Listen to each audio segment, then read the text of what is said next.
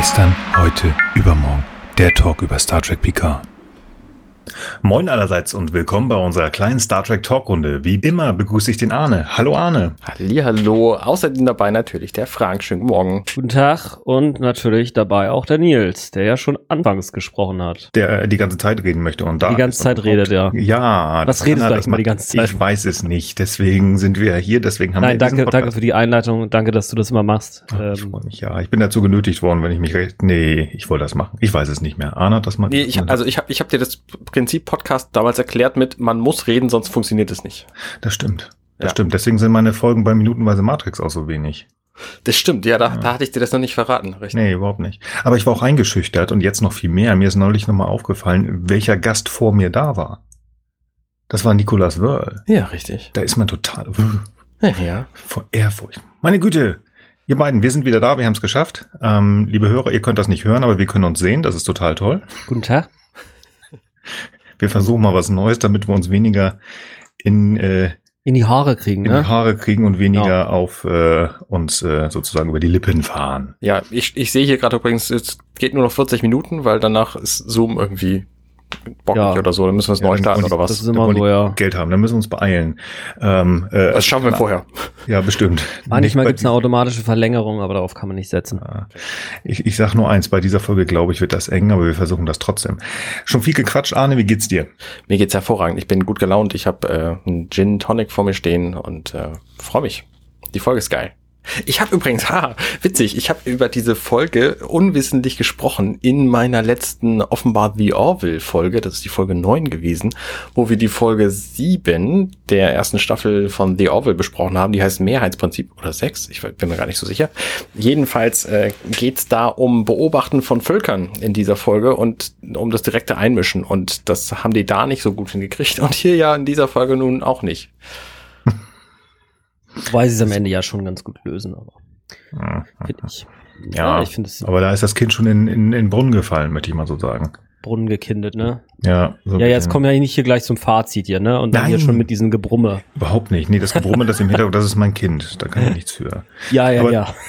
du bist schon dabei, Frank. Wie geht's dir denn sonst so? Mir geht's hervorragend. Ähm, das ist schön. Ja.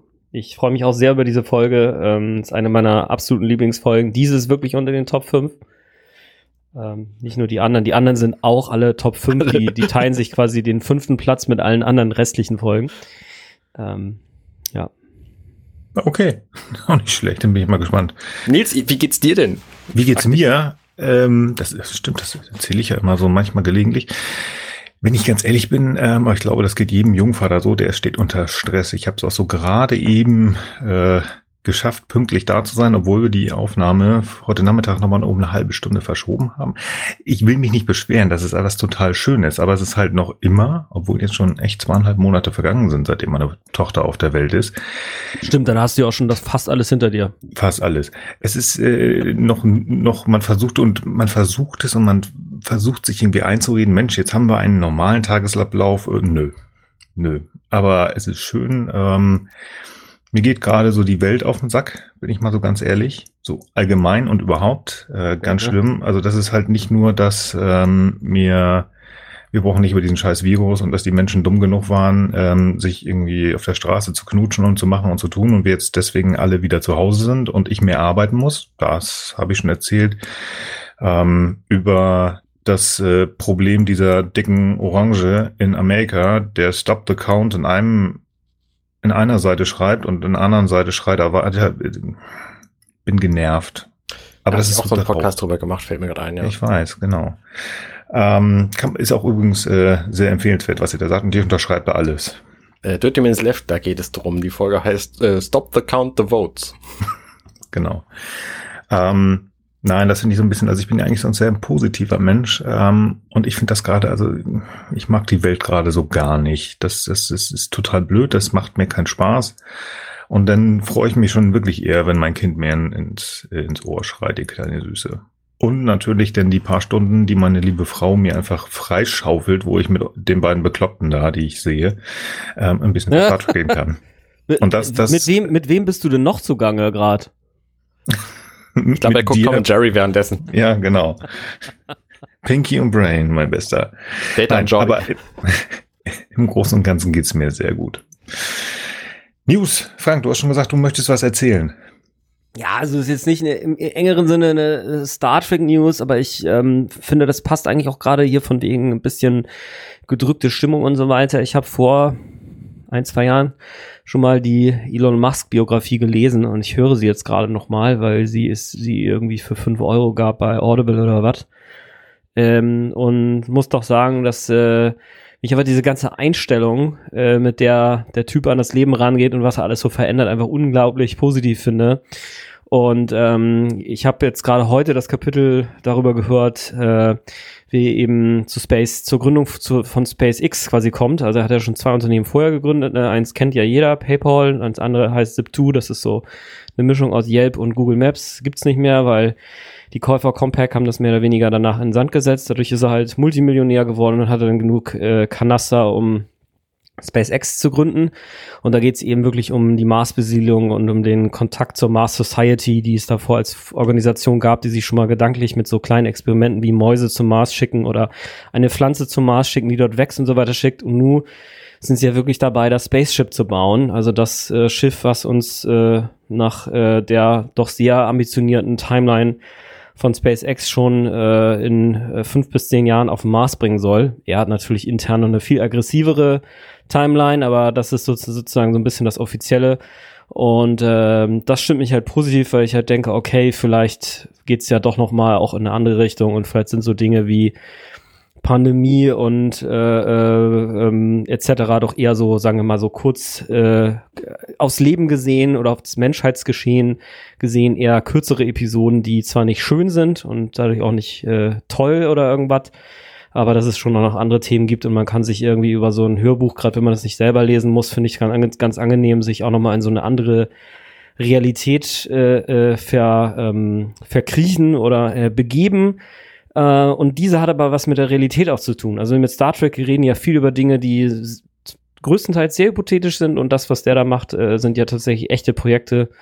Also falls jemand mal ein bisschen real Science Fiction braucht, kann ich das mal empfehlen von Ashley, äh, äh, von, ähm, Gott, den Namen verdaddel ich immer, egal, kommt in die Shownotes.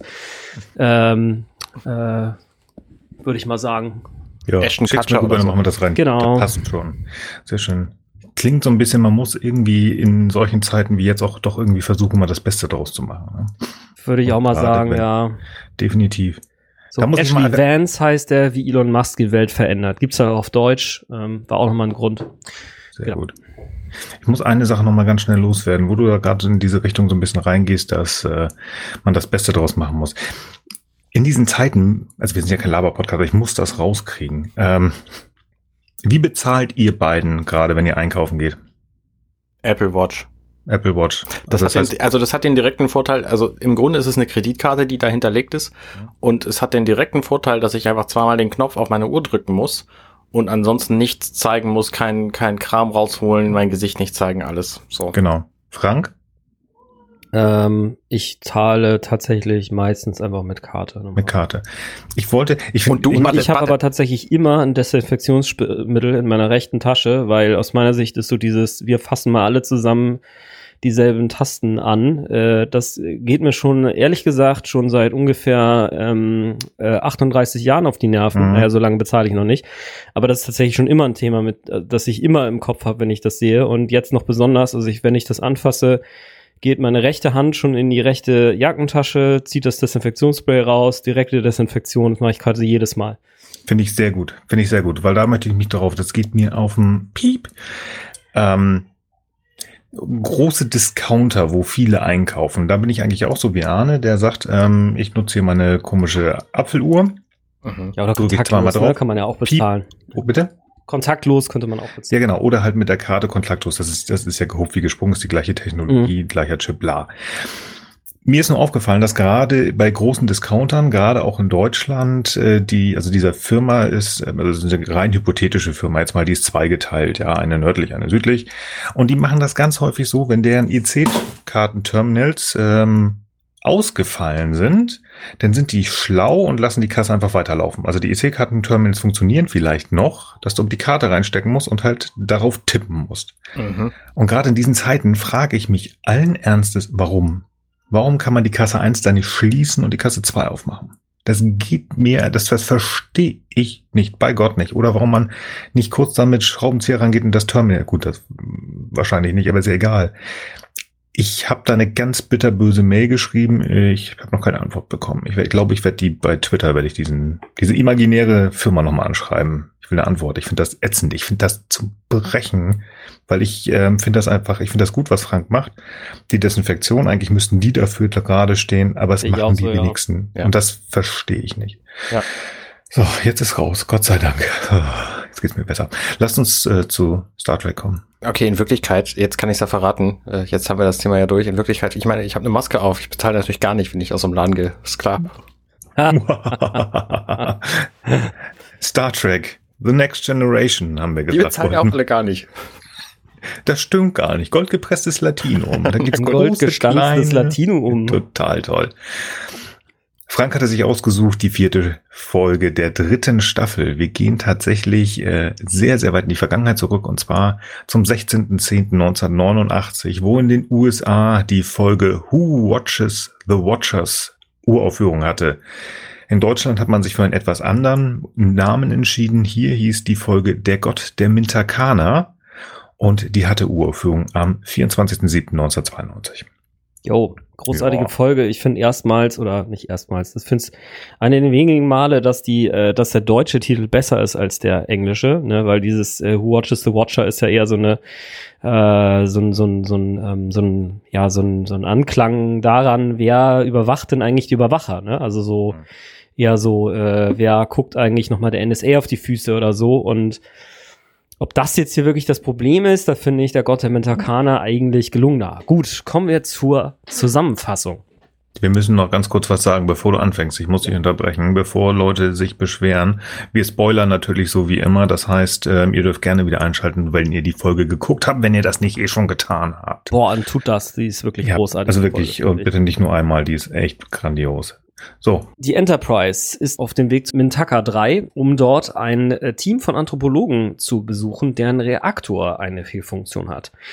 Die ähm, Anthropologen sind dort getarnt ähm, und beobachten eine Prä-Warp-Zivilisation, die Mintakana, die eine Art äh, Protovulkanier sind ähm, zur Zeit der Bronzezeit. Also äh, Protovulkanier. Ich fand so ein bisschen eigenartig, sind sie jetzt wirklich Vulkanier? Später wird dann gesagt, okay, sie entwickeln sich offenbar recht analog zu den Vulkaniern, haben also auch quasi ähm, große Kontrolle oder größere Kontrolle über ihre ähm, über ihren ihren Geist, wobei da werden wir vielleicht noch bemerken, dass das äh, vielleicht auch nur so halbwegs stimmt sind äh, relativ rational. So, der Generator explodiert allerdings leider nun bevor die Enterprise ankommt, so dass sich die Tarnung des Labors abstellt.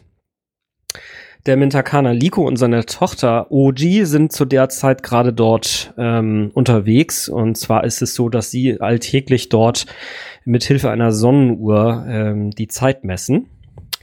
Ähm, und ähm, ja, genau. Sie sehen also, dass das sehen also das enttarnte Labor und Liko ähm, klettert dort ähm, abenteuerlustig herauf und wird dann, als er von äh, Data erwischt wird, erschreckt. Er stürzt, verletzt sich und Crusher sieht sich jetzt gezwungen, Slash äh, möchte ihm helfen. Sie beamen also auf die Enterprise und das sieht OG.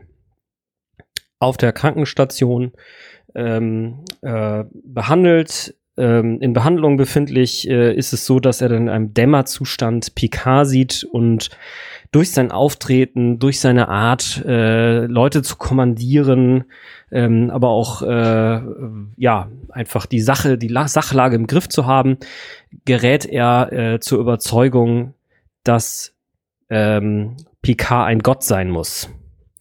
Die Versuche, sein Gedächtnis, Gedächtnis zu löschen, scheitern im Anschluss, so dass sich schon bald nach seiner Rückkehr auf Mintaka 3 die, ähm, die Sekte der Picardianer anfängt zu bilden.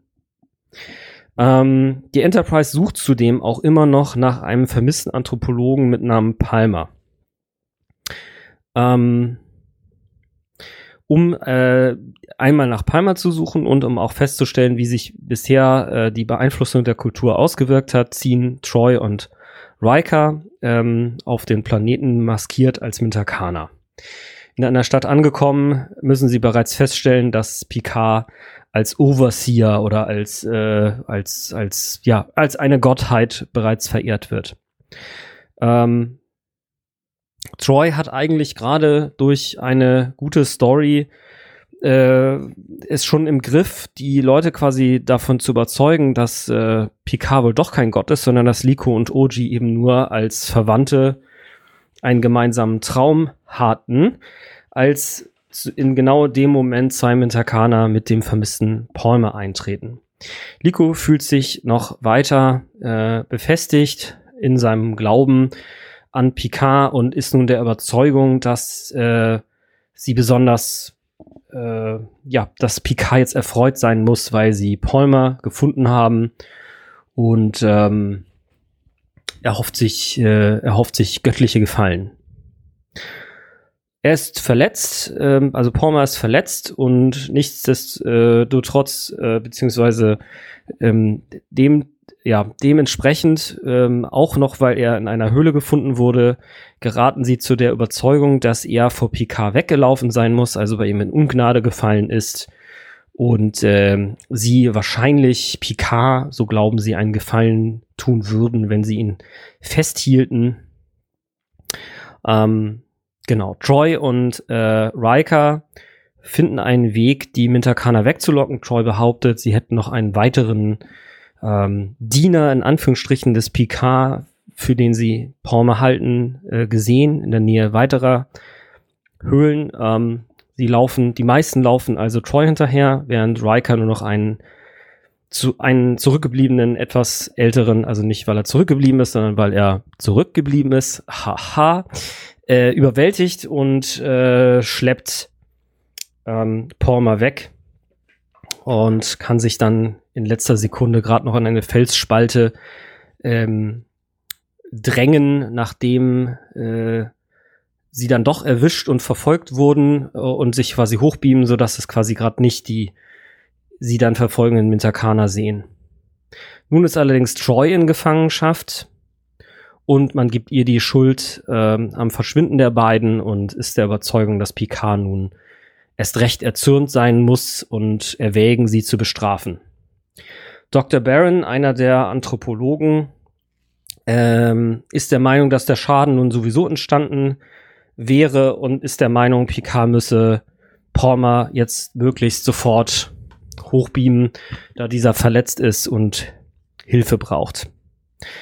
Picard ist anderer Meinung, er möchte nicht den Aberglauben oder die sich wieder ähm, bildende Religiosität auf Mintaka 3 befördern und ähm, hat, ähm, ist der Überzeugung, dass er Nuria, die Chefin des dortigen Clans, ähm, überzeugen kann, dass es sich bei ihm nicht um einen Gott handelt, und zwar indem er ihr vorführt, wie ihre Magie in Anführungsstrichen funktioniert. Er will sie an Bord holen. Das tun sie dann auch mit Hilfe von ähm, Joy und an Bord zeigt Picard ihr zum erst, also zunächst einmal, dass es sich bei ihm um ein Lebewesen handelt. Er lässt ähm, sie seinen Puls spüren, seine Körperwärme fühlen und zeigt ihr äh, ihren Heimatplaneten von oben. Picard versucht ihr das Konzept der technischen und kulturellen Evolution nahezubringen. Er versucht ihr zu vermitteln, dass ihre Vorfahren, die in Höhlen lebten und sie jetzt ähm, ihr jetzt begegnen würde, wie sie mit gewebter Kleidung und einem Bogen durch die Gegend läuft und aus der Ferne äh, Tiere und Gegner erlegen könnte, ihr wohl auch wie Götter oder zumindest wie sehr überlegene Wesen erscheinen würden. Ähm, er erzählt ihr auch, dass ähm, die Vorfahren von äh, den Menschen selbst auch einmal in Höhlen und dann in Hütten gelebt hätten, so wie es die Minterkaner jetzt tun und nun in der Lage sind, solche Schiffe zu bauen wie das, auf dem sie sich gerade befinden und durch den Weltraum reisen.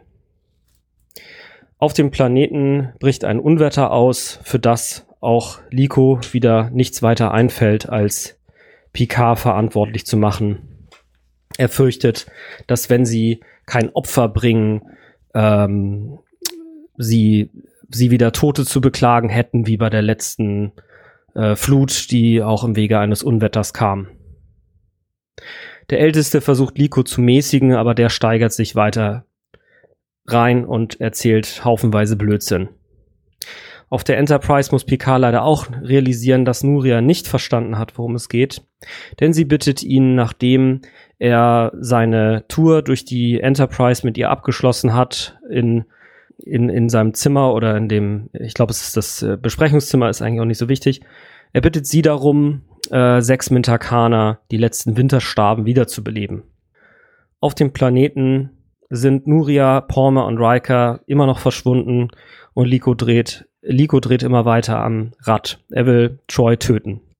Auf der Enterprise lässt Picard lässt äh, Nuria den Tod von äh, der Anthropologin Warren erleben und zeigt ihr dadurch endgültig, dass weder Picard noch die Enterprise noch die dieses zukünftige Volk in der Lage ist, am Ende das Unvermeidliche aufzuhalten. Das ist ein besonders schöner Text, den Picard dort sagt. Schon allein dafür lohnt es sich, die Folge anzusehen oder nochmal anzusehen. Das ist zumindest meine Meinung als kleine Parenthese. Nuria versteht nun, dass Picard nicht Herr über Leben und Tod ist. Dass sie ihrem Volk vermitteln muss, dass es sich bei Picard eben nicht um einen Gott handelt und äh, sie quasi äh, vermeiden muss, vermeiden können, dass eine neue Tradition des Aberglaubens entsteht. Denn wie die meisten Völker wahrscheinlich haben auch äh, die Vorfahren der Mintakana irgendwann einmal in ähm, ja, in verschiedene äh, Naturreligionen geglaubt. Liko ist nun kurz davor, Troy zu töten. Ähm, nun wird ihm aber offenbar, dass er eigentlich letztlich nicht genau weiß, was Picard will. Äh, entscheidet sich dann aber dennoch, den Bogen zu spannen.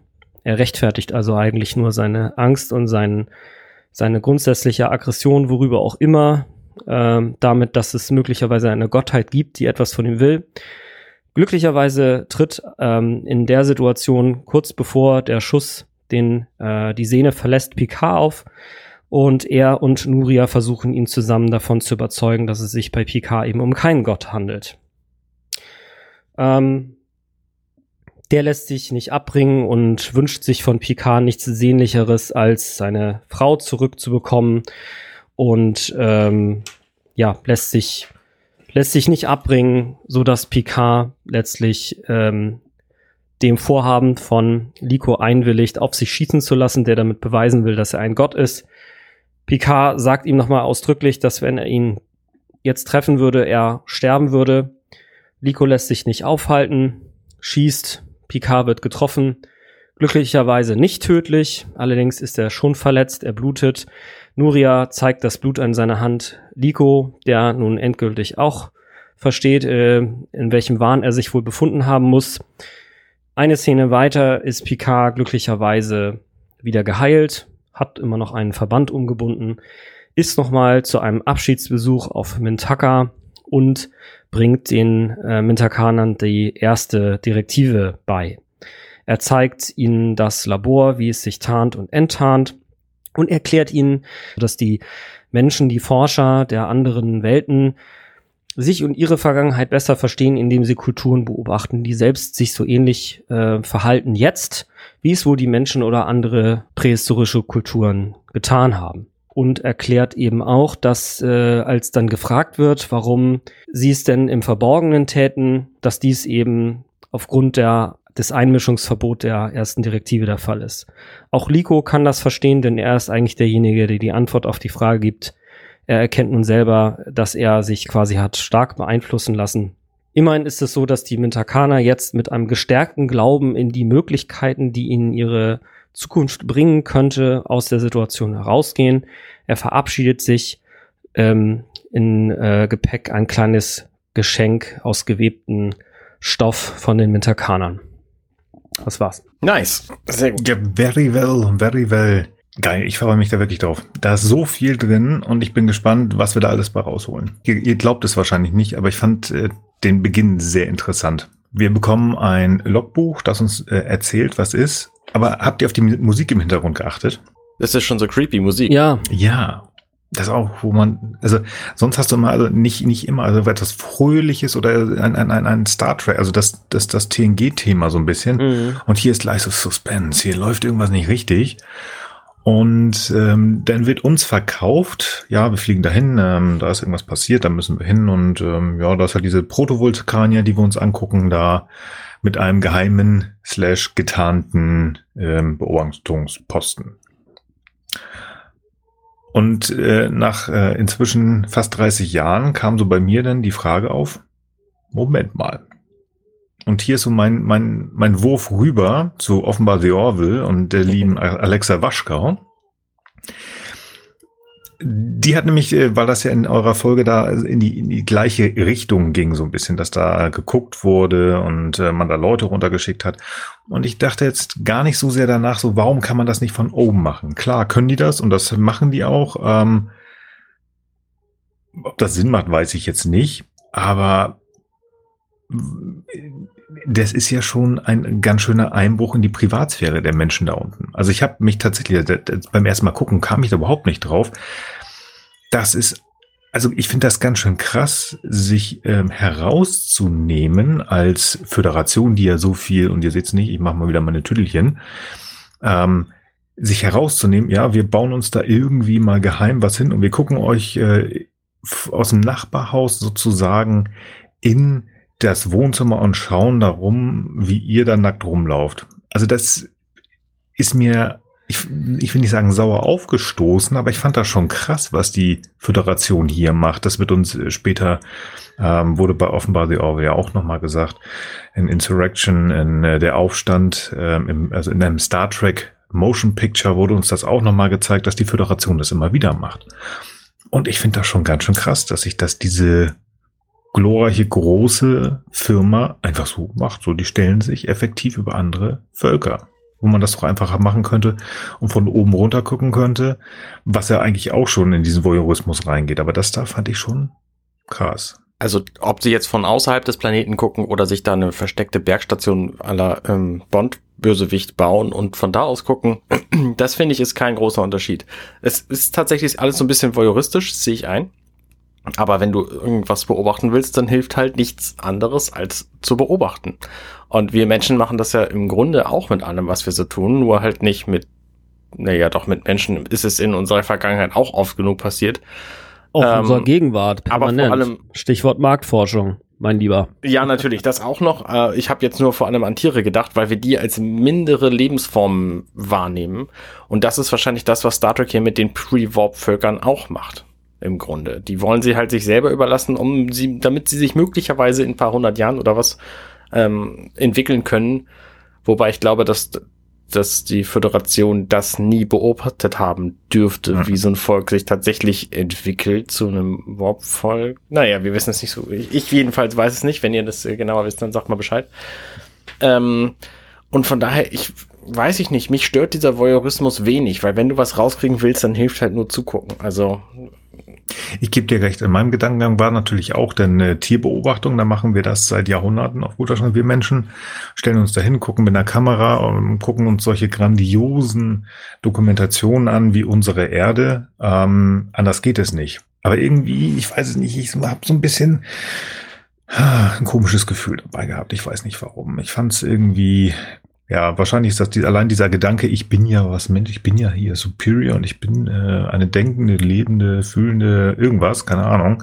Also ich fand das, äh, ich finde es nicht so toll, wenn mir jemand ins äh, Fenster reinguckt und ja, ich habe damit Erfahrung mit einer Nachbarin, total toll. äh, nee, Moment, das ist aber was anderes. So eine Nachbarin hat ich, doch jeder. Ich weiß nicht, ich glaube, ich fände es tatsächlich schlimmer, wenn die quasi sich in die Gesellschaft einfügen würden, wie das bei The Orville ist, und dann mhm. alles, was sie da erleben, weiter petzen. Weil dann haben sie mit den Leuten quasi direkt zu tun, die Leute interagieren mit ihnen und sie missbrauchen quasi deren Vertrauen, weil alles, was die anderen denen sagen würden, das würden sie natürlich in dem Wissen tun, dass sie es nicht weitergeben und letztlich sind das aber alles Spione. Da hätte ich, glaube ich, ein erheblich größeres Problem mit. Ja gut, aber also Spione mit welcher Folge? Also ich meine, es geht ja hier nicht um Also ich meine, ich kann verstehen, also ich würde es verstehen, dass vielleicht die Suspicion, also die, die, der, das Vorurteil daher kommt, dass wir ja nun seit einigen Jahren wissen, dass wir im Grunde alle permanent total überwacht werden. Ähm, das ist natürlich nicht so richtig fein.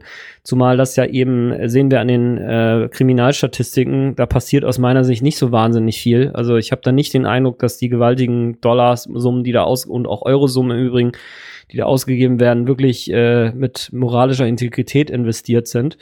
Ähm, aber jetzt sozusagen Kulturbeobachtung, ähm, ähm, im eingeschränkten Maße auch Beobachtung zu, zum Konsumverhalten und natürlich vor allem Tieren. Also ich habe damit gar kein moralisches Problem gehabt und auch nicht mit dem sich einmischen.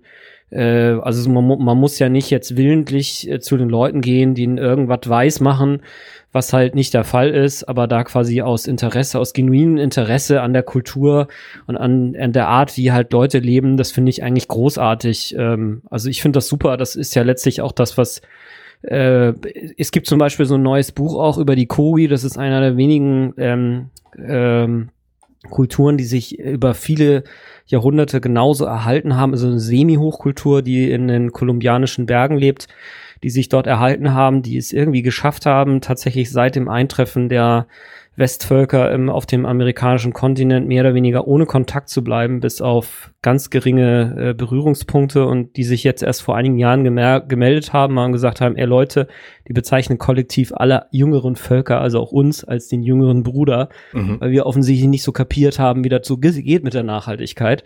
Ne? Ähm, und da zum Beispiel, da gibt es dann eben auch Leute, die dort die gehen allerdings dort auf Einladung hin und da gibt's dann halt quasi den Kontakt, aber die führen sozusagen auch umgekehrt so ein Nicht-Einmischungsding. Ne, die sind dann quasi jetzt selber als Beobachter aus in Anführungsstrichen der primitiveren Kultur mal in unsere Kultur gegangen, um mal zu gucken, wie wir die Dinge so machen, weil sie jetzt finden, dass wir halt voll den Arsch offen haben und so, ja. Also sie mhm. sagen es nicht ganz so. Aber ähm, im Grunde versuchen halt. sie zu kapieren, wie konnte es eigentlich dazu kommen, dass wir so out of hand gegangen sind, ne? Und damit hätte ich zum Beispiel jetzt auch kein moralisches Problem. Ne? Und äh, ich meine, diese, diese, diese, ich glaube, dieses, dieses negative Gefühl, was sich ergibt, ist vielleicht das, dass jemand, der potenziell viel mächtiger ist, ne, ne, in diesem Fall ja hier die Föderation, das bei einem potenziell viel schwächeren Volk tut. Aber ich meine, wenn die denen Böses wo wollen würden, dann würden sie einfach zwei Photonentorpedos aus dem Orbit schießen und dann war's das, ne? Also, oder die einfach zwingen und sagen, hier, wir brauchen jetzt mal ein paar neue Sklaven, die uns hier unsere Dicorillium Minen ausgraben. Ähm, machen sie ja auch nicht. Also ich finde, das ist alles noch äh, im grünen Bereich. Alles gut, ich will das nicht, ich bin ja auch neugierig, absolut. Also man möchte ja auch wissen, wie das ähm, dem dem dem äh, Baby von dem Eisbären geht und vielleicht auch da denn, wie es dem Metakanern geht. Alles gut, das kann ich verstehen. Ich finde, es ist halt für mich ein ganz komisches Gefühl gewesen, jetzt zu denken, warte mal, die sitzen mir da schon halb auf, auf dem Tablett. Ähm, und da wieder der Schluss zurück zu Alexa, warum gucken die nicht von oben? Also die Möglichkeit ist ja. da. Ähm, es wird auch immer wieder mal gezeigt, dass man ähm, relativ gut ähm, sich irgendwas Kamera, Raumschiff, soweit bin ich äh, mit dem. Getarnte Drohnen waren 1989 halt noch nicht erfunden. Ich weiß nicht, soweit bin ich mit dem Technikbuch der, der Enterprise D noch nicht, ähm, wie gut da sind, die Sensoren sind, wie hochauflösend das ist, aber das kann ich mir vorstellen. Aber gut, das ist nur so mein Gefühl, das ich da hatte. Die, grundsätzlich ist das eine schöne Idee, ähm, sich da irgendwo drin zu verstecken, wo man sagt, okay, die sind nicht weit genug, dass die da in den Stein reinbohren können und wir tarnen das mal eben und dann ist alles gut. Also die Idee ist gut. Wie gesagt, das ist nur mein Bauchgefühl gewesen. Mhm. Ja, alles gut, alles gut. Finde das auch, finde das auch gut, sowas mal zu diskutieren. Also keine, keine. keine also es ist für mich ein, ein zentraler Punkt hier tatsächlich, weil das einfach ist so, ja, es ist halt ein gewisser Voyeurismus, ob das sein muss. Ja, nein, wir wollen was wissen, wir sind interessiert, aber wir setzen uns da direkt hin. Ähm, man will ja weitergehen, man will auch schlauer werden, man will sich weiterentwickeln. Ähm, alles verständlich. Aber wie gesagt, für mich ist halt so ein bisschen Bauch mit drin und ähm, ja. Ich schmeiß mal noch eine weitere Zutat in die Pfanne. Ja, bitte. Wir Menschen und wahrscheinlich die Föderationsvölker alle sind ähm, im Grunde soziale Wesen. Wir wollen auch wissen, wie es unseren Nachbarn geht. Das ist wahrscheinlich der Grund, warum wir bei Nachbarn ins, ins Zimmer gucken. Und es ist auch der Grund, warum wir Menschen quasi so lange überlebt haben, weil wir aufeinander aufpassen. Wenn jeder von uns für sich alleine lebt und einer fällt hin, bricht sich ein Bein, bewegt sich nicht mehr für, für drei Tage, ist er halt hin. So. Deswegen mhm. braucht es halt andere Leute, die auf ihn aufpassen. Und deswegen ähm, kann ich dieses auf andere achten wollen, so Nachbarschaftsgeschichten und wie geht's eigentlich dem, dem Eisbärbaby und, und was ist eigentlich in meiner Umgebung so los, kann ich durchaus nachvollziehen. Also klar, ich mag auch Privatsphäre, ne, die habe ich heutzutage, wie Frank das schon sagte, im Grunde ziemlich aufgegeben so, aber ähm, ich, ich, also ich verstehe halt beide Seiten. Ne? Zum einen will ich nicht, dass mir jemand ins Schlafzimmerfenster guckt, weil ich mache da halt Dinge, die niemandem was angehen. What? Schlafanzug anziehen zum Beispiel also. oder eben nicht. Ähm, und was siehst du denn sonst an? Ja, siehst du, das geht eben niemandem was an. Da musst du schon gucken kommen. Ich wohne übrigens im zweiten Stock. So. Ich bin weg, Moment. Komm mal. Moment mal, ich baue dann mal so ein Ding in deine. naja, also ihr wisst, was ich meine. Ne? Also, ja, ja, also ich wollte nur auf diesen Menschen sind soziale Wesen und müssen halt auch so ein bisschen aufeinander aufpassen und das gehört, da gehört halt Beobachtung im Grunde auch dazu. Guter Punkt. Mit Ausnahme meiner Ex-Nachbarin, aber ja, finde ich eine gute Ich meine, letztlich ist es ja auch so, sie hängen jetzt hier da in irgendeiner äh, äh, in so einer Höhle rum und, und, und glotzen jetzt nicht ins Schlafzimmer, ja. Also ich finde, da sind auch immer noch Unterschiede. Wenn, wenn das jetzt quasi auch zur Beobachtung gehören würde, ja, bis auf über vielleicht ganz grob rausfinden wollen, funktioniert bei den Romantik so ähnlich. Und dann muss man, finde ich, das auch in einem Ethikrat diskutieren. Das wären meines Erachtens schon Dinge, die man vielleicht äh, machen könnte, ne? dass man halt sagt, okay, was ist denn eigentlich ethisch vertretbar und was nicht. Ne, wenn man jetzt sagt, okay, wir gucken mal aus der Ferne und schauen mal, ob sie denn jetzt schon Webstühle haben oder ob sie die, die Zeit, äh, wie sie die messen, etc.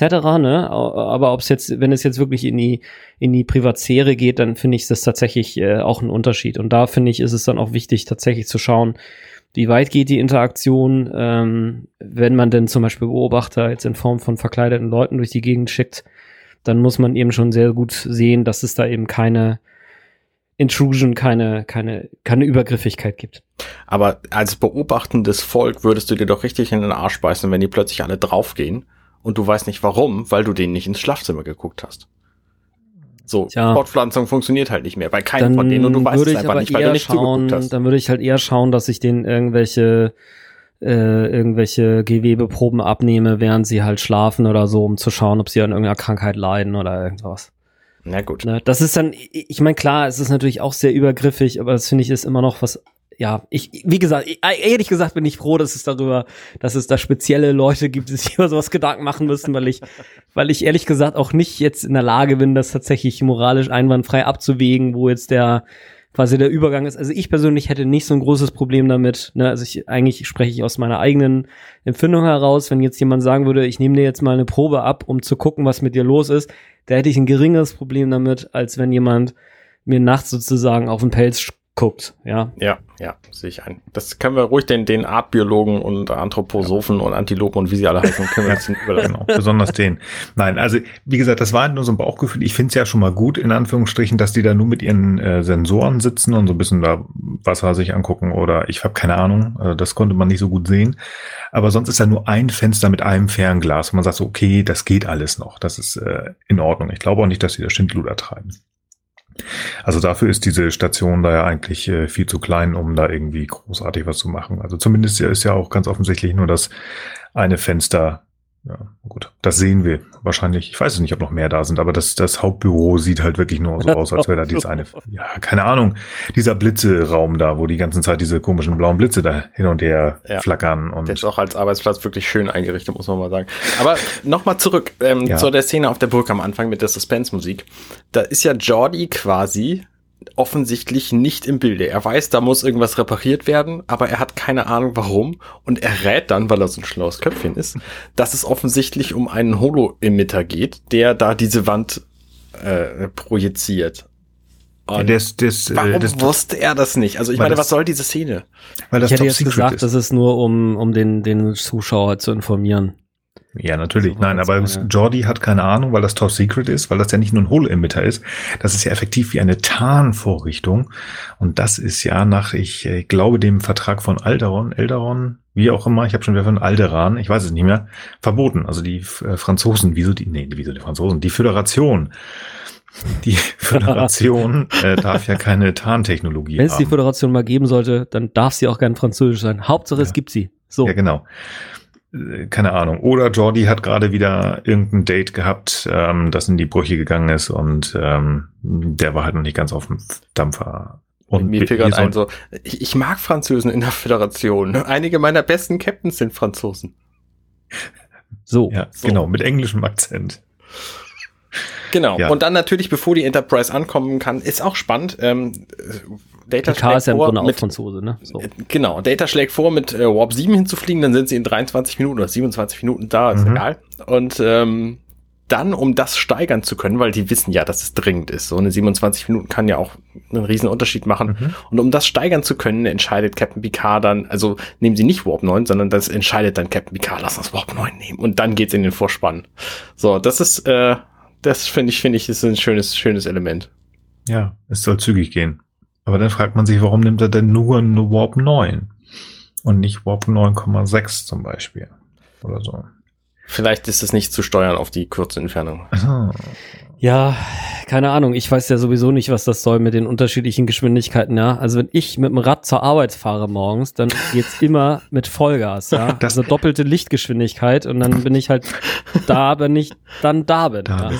Das, das habe ich tatsächlich jetzt gerade gelesen. Das ist ganz spannend. Warp 6 ist die Cru ist Cruising Speed. Also das ist so nach dem Motto, auch komm, wir fahren ganz entspannt, so mal einen Sonntagsausflug irgendwo auf der Landstraße, ganz entspannt. Ähm, irgendwas zwischen 6, ähm, also so wahrscheinlich zwischen 7 und 8, das ist dann die Autobahnrichtgeschwindigkeit 130. Aber du kannst auch volle Pulle gehen. Das ist ja bei der Enterprise 9,6 und das könntest du bis zu 12 Stunden durchgängig machen. Warum jetzt wer entscheidet, dass man sagt, ich fliege jetzt 8, Warp 8,1? Weiß ich nicht. Aber das bleibt wahrscheinlich ein Mysterium, wo man den alten Gene ausbuddeln müsste und ihn fragen müsste, was hast du dir dabei gedacht? Und ja, wahrscheinlich ich würde mir jetzt einfach vorstellen, dass es irgendwie was mit Haltbarkeit zu tun hat oder Häufigkeit mit der das Schiff gewartet werden muss und je mehr die halt mit hoher Geschwindigkeit rumjuckeln, desto mehr müssen sie dann austauschen und dann müssen sie wieder ihre ganzen EPS-Leitungen durch die Jeffreys-Röhren außen erneuern und diesen ganzen Kram, ne? Und da holt sich dann Jordi und Co. dann wieder Rücken, ne? Und dann müssen die wieder auf die Krankenstation oder auf Riser, ne? Also das kostet ja alles. ja, Ja. hast du recht. Äh, kurzes Titbit dazu, wo, äh, also ein, ein ähnliches Prinzip machen, haben auch Rennstrecken. Der Hockenheimring beispielsweise, der darf nur an einer bestimmten Anzahl pro Jahr so laut sein, dass er, ich weiß nicht, 120 Dezibel oder so über acht Stunden hinweg ähm, überschreitet. Mhm. Und ich glaube, es sind 15 oder 20 Stimmt, Tage im glaub, Jahr. Und die die müssen sich im All. Das, die das müssen sich halt Punkt. genau ähm, überlegen, an welchen Tagen sie das nutzen und wofür. So, ne? also dann ist halt ein Dragster-Rennen, das ist halt sehr laut, weil die da irgendwie Turbinen benutzen und es ist ein Oldtimer-Rennen, das ist sehr laut, weil die alten Motoren einfach viel lauter waren und so weiter und so fort. Und sie müssen sich halt genau überlegen, wann sie das nutzen wollen und wofür. Und vielleicht ist es einfach mit den Geschwindigkeiten hier auf diesem Schiff genauso. Mhm. Okay, das kann gut sein. Nicht, dass die Vulkanier sich beschweren, weil die Enterprise zu laut vorbeidröhnt. Irgend sowas. Ja, das finde ich gut. Wir sind auf dem Planeten. Und auf dem Planeten ähm, hilft natürlich die Föderationscrew ihren äh, Kollegen da unten in diesem Blitzebad. Ähm, Das äh, ist schön, ja. Ja, also ich äh, habe nicht verstanden, warum das da alles blitzt und das so gefährlich aussieht und aber alles läuft da rum. Und doch irgendwer kriegt jemand noch ein Gewisch oder hat schon ein Gewisch bekommen. Also, naja, ist egal. Wir müssen ja einfach da irgendwie Gefahr bringen und Ja. ähm, man wollte Technik zeigen. Finde ich so mittelmäßig interessant. Ich finde das eigentlich viel schöner, wenn wir denn die Proto-Vulkanier, die Mini, äh, die Minterkaner treffen. Oh, ich habe so gejubelt. Ich habe so gejubelt. Der Moment, als die beiden da diese, diesen Berg hochkommen, das ist so unfassbar geil. Weil da fragt der alte Typ nämlich die, die junge, ähm, also die beiden heißen Nico, nee, Noki Li Liko, Liko? und Oji. und Oji, so rum. Und Liko ist der Mann und Oji ist offensichtlich seine Tochter. Jo. Und die unterhalten sich einfach und wir sehen sie noch gar nicht so gut, weil so gut ist die Qualität auch von diesem Video noch nicht. Und ich habe so gejubelt, als ich die beiden Stimmen alleine gehört habe, weil der Typ ist nämlich Ray Wise. Ray Wise ist ein Fernsehdarsteller, der hat bei unfassbar viel Serien mitgemacht. Der hat 240 Einträge für, für Auftritte bei, bei IMDb. Unter anderem ähm, sowas wie Madman oder How I Met Your Mother oder was weiß ich was, der hat auch mal einen Batman äh, Joker gespielt. Ähm, nee, Quatschen, in Commissioner Gordon in egal, never mind. Ähm, das ist auf jeden Fall schon ein wichtiger Typ. Und dann redet seine Tochter und seine Tochter hat eine unglaublich einzigartige Stimme. Das ist nämlich Pamela Adlon, die hier noch als ähm, Pamela Kiegal oder so vermerkt ist, weil sie sich umbenannt hat später. Und die kenne ich nämlich aus der fantastischen Serie Californication. Und da spielt sie ähm, Marcy Runkle, die Frau von dem Freund des Hauptdarstellers. Und das ist eine unglaublich geile Rolle und äh, seit ich die gesehen habe, finde ich sie einfach wahnsinnig, wahnsinnig gut, diese, diese ähm, Pamela Adlon und habe so gejubelt, als ich sie da wieder gesehen habe. Da spielt sie so eine, so eine leicht sexsüchtige, bekloppte. Es ist, es ist witzig. Also die ganze Serie Californication kann man sehr empfehlen. Kann man Ähm, sehr empfehlen, ja. kann man sehr empfehlen, das ist sehr sehenswert. Und ich habe sie halt an der Stimme sofort erkannt, bevor ich sie überhaupt gesehen habe, zumal die natürlich auch hier mit ordentlich Make-up ange angepinselt sind, die beiden. Ähm, da habe ich, hab ich sehr gejubelt. Finde ich übrigens gut, das Make-up gemacht. Also es geht halt in diese Richtung, was sie sagen, Protovulkanier, aber irgendwo halt auch nicht. Die Stirnwülste sind viel größer. Finde ich gut gemacht, die beiden. Mhm. Ja, also da wurden echt gute Schauspieler gecastet. Also Ray Wise sagte mir was, auch das Gesicht, also unter sie so nicht, aber jetzt, wo du sagst, okay, ach, das Gesicht ist das, okay. Ähm, da kriege ich sie dann doch unter. Ich finde das sehr kuschelig, wie sie das gemacht haben. Vater und Tochter, die gehen dahin und ähm, unterhalten sich und sie hat äh, ganz offensichtlich eine neue Aufgabe und ich finde das ganz cool, dass ähm, dass äh, sie so voller Elan daran geht, weil sie hat das schon hundertmal gemacht, hat diese komische Einstellung an der Sonnenuhr.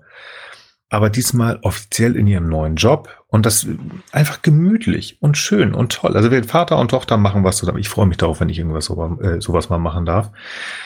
Das wird, glaube ich, ganz schön. Also das ähm, wir- wirkt halt sehr entspannt, die beiden. Ähm, ein stolzer Vater mit seiner Tochter. Ja, und dann kriegen die etwas zu sehen. Und zwar, ja, das Loch im Berg mit den blauen Blitzen, die ich noch immer nicht verstehe. Aber gut, ich finde es ganz cool dargestellt, wie die beiden darauf reagieren. Also dieses, dieses, ich mag das nicht in eine, in eine Zeit hier in, in, auf der Erde einordnen, weil ich einfach keine Ahnung habe, welche, ob das jetzt Kreide, Yuga oder sonst was Zeit ist oder von Die mir sagen Bronzezeit. Bronzezeit, okay. Also ähm, Menschen oder Mitakaner aus der Ebene vergleichbar mit der Bronzezeit, die sehen halt dieses Ding, was da total komisch aussieht. Das kennen wir nicht, da sind Blitze dran. Es müsste einem ja Angst machen. Und dieser Liko wurde mir total sympathisch, weil der sagt, hier, bleib mal hier, Töchterchen, pass auf, ich muss mir das mal angucken. Also totale Neugierde, ähm, keine Angst. Also ich könnte mir eigentlich vorstellen, dass die Normalität wäre, ähm, dass, wenn sowas wirklich passiert, dass da alle schreien würden, Hexerei, Hexerei, Hilfe, Hilfe, Hilfe und wegrennen würden. Aber er ist halt so einer, der da hingeht und er spielt das so grandios. Also wirklich vom vorsichtigen Anschleichen bis hin zum, ich guck mal in dieses komische Loch da rein Mhm. und ähm, das Wegbeamen von Personen, also die Technik, also grandios, was Ray Wise da spielt. Finde ich echt klasse. Das hat mich sehr beeindruckt und hat Spaß gemacht. Obwohl das wirklich so eine Szene ist, die ja schon wirklich auch Zeit braucht und uns nicht viel, naja, Infos gibt. Ähm, ja. Und dann fällt der arme Mann leider runter, weil dann doch die Blitze Weil irgendwie er der gefährlich sind. Einzige ist, der geblitzdingst wird.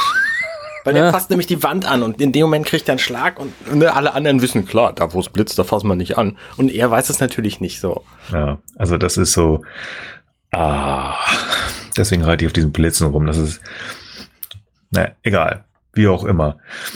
Ähm, jetzt kommt äh, eine, die, der Aufbau zu einer meiner sehr speziellen Szenen, sagen wir es mal so. Dr. Beverly kommt an und wie Beverly so ist in ihrer absoluten Fachlichkeit, die wir schon mal besprochen haben, entscheidet für sich, ich habe hier einen Notfall, das stimmt ja auch, der arme Mann ist gefühlt, ich weiß es nicht, zehn Meter gefallen und der zuckt auch nur noch rum, auch wieder geil gespielt. Wer so einen Sturz hat, also das kann ich leider aus Erfahrung, nicht aus persönlicher, aber aus, aus helferischer Seite sehen, das tut weh und das kann unter Umständen tödlich enden. Und Beverly ist einfach Helfer durch und durch, die sagt so, den nehmen wir mit, Mhm. den nehmen wir mit. Finde ich gut, der Mann geht auf die Enterprise. Ja, Finde ich doof übrigens. findest du doof? Finde ich doof. Okay. Weil die haben sich da ja nicht ohne Grund versteckt. Mhm. Diese, diese drei Anthropologen. Und da hätte Beverly durchaus mal gucken können, ob möglicherweise irgendjemand guckt. Und die Wahrscheinlichkeit auch bei so einem Volk in der, in der Pseudo-Bronzezeit hier, dass da irgendjemand in dem Moment hinguckt, die ist nicht so gering. Gerade wenn da vorher so ein, so ein vier mal drei Meter Loch plötzlich im Berg auftaucht. Und wir sehen es ja nun auch, OG hat die ganze Szene gesehen. Und ich finde, das hätte sie durchaus mal irgendwie, also zum einen hätte sie da nicht alleine runter sollen, so, sondern, nee, ich meine, die waren da zu fünft oben, oder was? Hm. Da hätten sie, hätten sie ruhig mal jemanden mitnehmen können, um auch diese Situation mit einschätzen zu können. Genau, sehe ich auch so. Sie Und hätten einfach zum mal anderen- mehr Personal runternehmen können. Zum anderen hätte sie einfach extrem vorsichtig sein müssen an der Stelle, weil das ist halt die oberste Direktive. So, da muss man doch irgendwie auch schon mal Mhm. manchmal drauf achten, wenigstens ein bisschen von gehört haben, so. Ja. Mhm. Also grundsätzlich bin ich da bei dir. Oberste Ge- die Direktive, ja, definitiv. Hat sie ihre Hand drauf gehoben, sollte sie wissen. Dass da vielleicht noch jemand hätte mitkommen können, so ein Data oder ich glaube, Gerade Data, der kann ja sonst Ja. wie tief springen. Genau, hätte sonst was machen können. Was wir auch noch sehen, gesehen haben, gesehen werden, ne, erste Kontakt, wie auch immer. Dass Beverly so reagiert und dass sie nicht drum herum guckt, glaube ich ihr. Glaube ich ihr total. Ja, glaube ich Ähm, ja auch. Also äh, ganz kurz aus meinem Berufsalltag. Ich fahre ja Rettungswagen und gelegentlich habe ich dann nur diese kleinen, etwas schnelleren Autos, wo ein Doktor neben mir sitzt und dann fahren wir irgendwo hin und diesen Menschen geht es im Regelfall richtig schlecht, weil sonst könnte ich das äh, mit dem Rettungswagen selber machen. Und es kommt ganz häufig, dass wir zu diesen schwerkranken Menschen kommen und es ist meine Aufgabe, dem, Ar dem Arzt zuzuarbeiten. Das heißt, ich mache meinen Rucksack auf, mache Medikamente, das, was er mir zuweist, zieh mir mal das auf, mach mal die Intubation, also den Schlauch und Hals fertig und so weiter und so fort. Und natürlich kriegen wir auf so einem Computer eine Meldung, was denn da steht. In 90 Prozent der Fälle stimmt das mm, nicht. Das ist äh, meistens einfach, weil die Leute aufgeregt sind und dann überlegt sich da der, der Disponent sonst was. Worauf will ich hinaus? Wenn wir dann irgendwann wieder zurückfahren zu unserer Basis, ähm, dann frage ich den Doktor, sag mal, was hat denn der Patient gehabt? Das liegt daran, weil man sehr fokussiert ist auf diesen Teilbereich, den du machst in diesen Notsituationen. Da kann sehr, sehr viel um dich herum passieren und du kriegst es tatsächlich nicht mit. Also das, ich gebe dir recht, ja, in dem Fall wäre es gut, aber Beverly ist ja auch so eine kleine wuschelige und ähm, vielleicht auch nicht die schlauste, da haben wir schon drüber gesprochen. Keine Ahnung. Also ja, ich gebe da recht, definitiv. Impulsiv, würde ich mal sagen. ja, also in dieser Situation definitiv, wo wirklich Obacht äh, geboten wäre, weil so Geheim- und Bronzezeit äh, Bevölkerung hätte sie es machen müssen. Ich kann es aber auch verstehen, dass sie es halt nicht gemacht hat. Ja, ist halt so ein bisschen schwierig. Ich, also ich finde auch, sie ist die Einzige, die das so machen kann. Ne, Bei allen anderen Offizieren, wo es halt nicht um Leben und Tod geht, wäre das ein erheblich größeres Problem gewesen. Aber bei ihr, ne, sie hat ja möglicherweise noch eine andere Agenda als jetzt der Captain von unserem Chef. Also Ja, und genau darum geht's ja, sag ich mal, in einer der nächsten Szenen dann. Weil, ähm, sag mal, ich, das, das Gequatsche da, der, der Techniker sozusagen, also Riker, Data und Jordi überspringe ich jetzt mal. Auf der Enterprise ähm, sind wir denn ja auf der ähm, Krankenstation.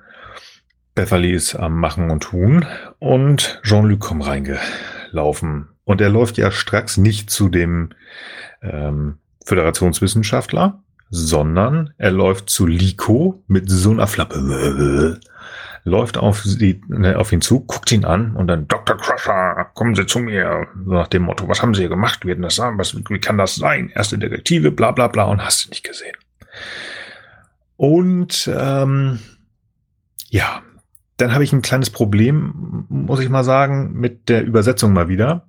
Im Deutschen fragt der liebe JL, warum haben Sie ihn an Bord gebeamt? Das Haben sie ihn nicht sterben lassen, ja. Genau das fragt er nämlich im Englischen. Mhm. And why didn't you let him die? Also warum haben sie ihn nicht sterben lassen? Also es ist ein Riesenunterschied. Ähm, so nach dem Motto, warum haben sie ihn an Bord gebiet, ist eine Sache. Aber im Englischen fragt er ganz dezidiert, warum haben sie ihn nicht einfach sterben lassen? Und da musste ich mal ganz tief schlucken, wo ich dachte, wir sind in der dritten Staffel. Werter Herr Kapitän Jean-Luc Picard, das geziemt sich nicht, so eine Frage allein zu stellen. Also ich, pass mal auf, ähm, pass mal auf, da muss ich jetzt ja. aber krass gegenhalten. Wir sind hier immer noch in Starfleet und die Starfleet hat die genannte oberste Direktive, sich nicht einmischen. Die könnten sämtliche der Tode von diesen Leuten problemfrei beheben. Also, ne, wenn die gegen Bären kämpfen oder wenn die was weiß ich was machen oder was weiß ich was, das tun sie aber explizit und sehr bewusst nicht. Ja, ja, ja, richtig. Aber das ist ja ein, wäre ein Tod gewesen, der durch sie, durch die Föderation hervorgerufen worden ist. Und nicht, weil da irgendwie äh, Liko mit einer selbstgebauten Spitzhacke auf, ein Gasle auf eine Gasblase gedrückt hat oder weil er irgendwelche welches Mehl in Feuer geworfen hat und es hat eine, eine, eine Mehlexplosion gegeben oder sonst was. Das ist etwas, was sie hervorgerufen haben und Beverly hat dann, was ja in ihrem Job ist und dafür hat sie, gut, wahrscheinlich, ich weiß es nicht, ob die da noch äh, oder dann wieder den hypokratischen Eid äh, ähm, schwören müssen. Sie hat gesagt, sie muss helfen. Und das wird ja später im Dominion-Krieg äh, durch äh, Julian Bergier auch ähm, nochmal äh, diskutiert. Es wird geholfen, ja. egal ob Freund oder Feind. Ja, ja, Und äh, deswegen ja, ist dumm gelaufen, oberste Direktive hin oder her, aber durch den, durch diesen Fehler, der da entstanden ist, also das mhm. heißt, diesen, diesen technischen Fehler, ist das Kind schon da in den Brunnen gefallen. Ja, ja, ja. Aber auf der anderen ein, Seite, ja. der, der hypokratische Eid macht da auch keine Differenzierung, wann welches, wodurch welcher Schaden entstanden ist. Ne? Du hilfst ja nicht einem Kind nur, weil es hingefallen ist, weil du mit dem Rad irgendwo lang gebrettet bist, sondern du hilfst halt auch jemandem, der ins Wasser gefallen, also du bist ja sogar gesetzlich dazu verpflichtet, jemanden zu retten, der ins Wasser ja. gefallen ist, beispielsweise, ja. ne? Ja. Also, ähm, also das ist schon ein Unterschied. Also ich, ich bin hier auch hin und her gerissen. Also ich finde, auf der einen Seite ist unfassbar dämlich, was äh, Beverly gemacht hat, weil wenn sie das nicht gemacht hätte, dann hätten wir einen toten Mintakana und eine Tochter, die im Anschluss, weil ihr Vater gestorben ist, behauptet, sie hätte irgendwelche Sachen gesehen, Thema erledigt. Ne? Stattdessen, und da kommen wir auch später noch drauf, haben wir jetzt eine Kultur, die halt tiefgreifend beeinflusst ist, trotz mhm.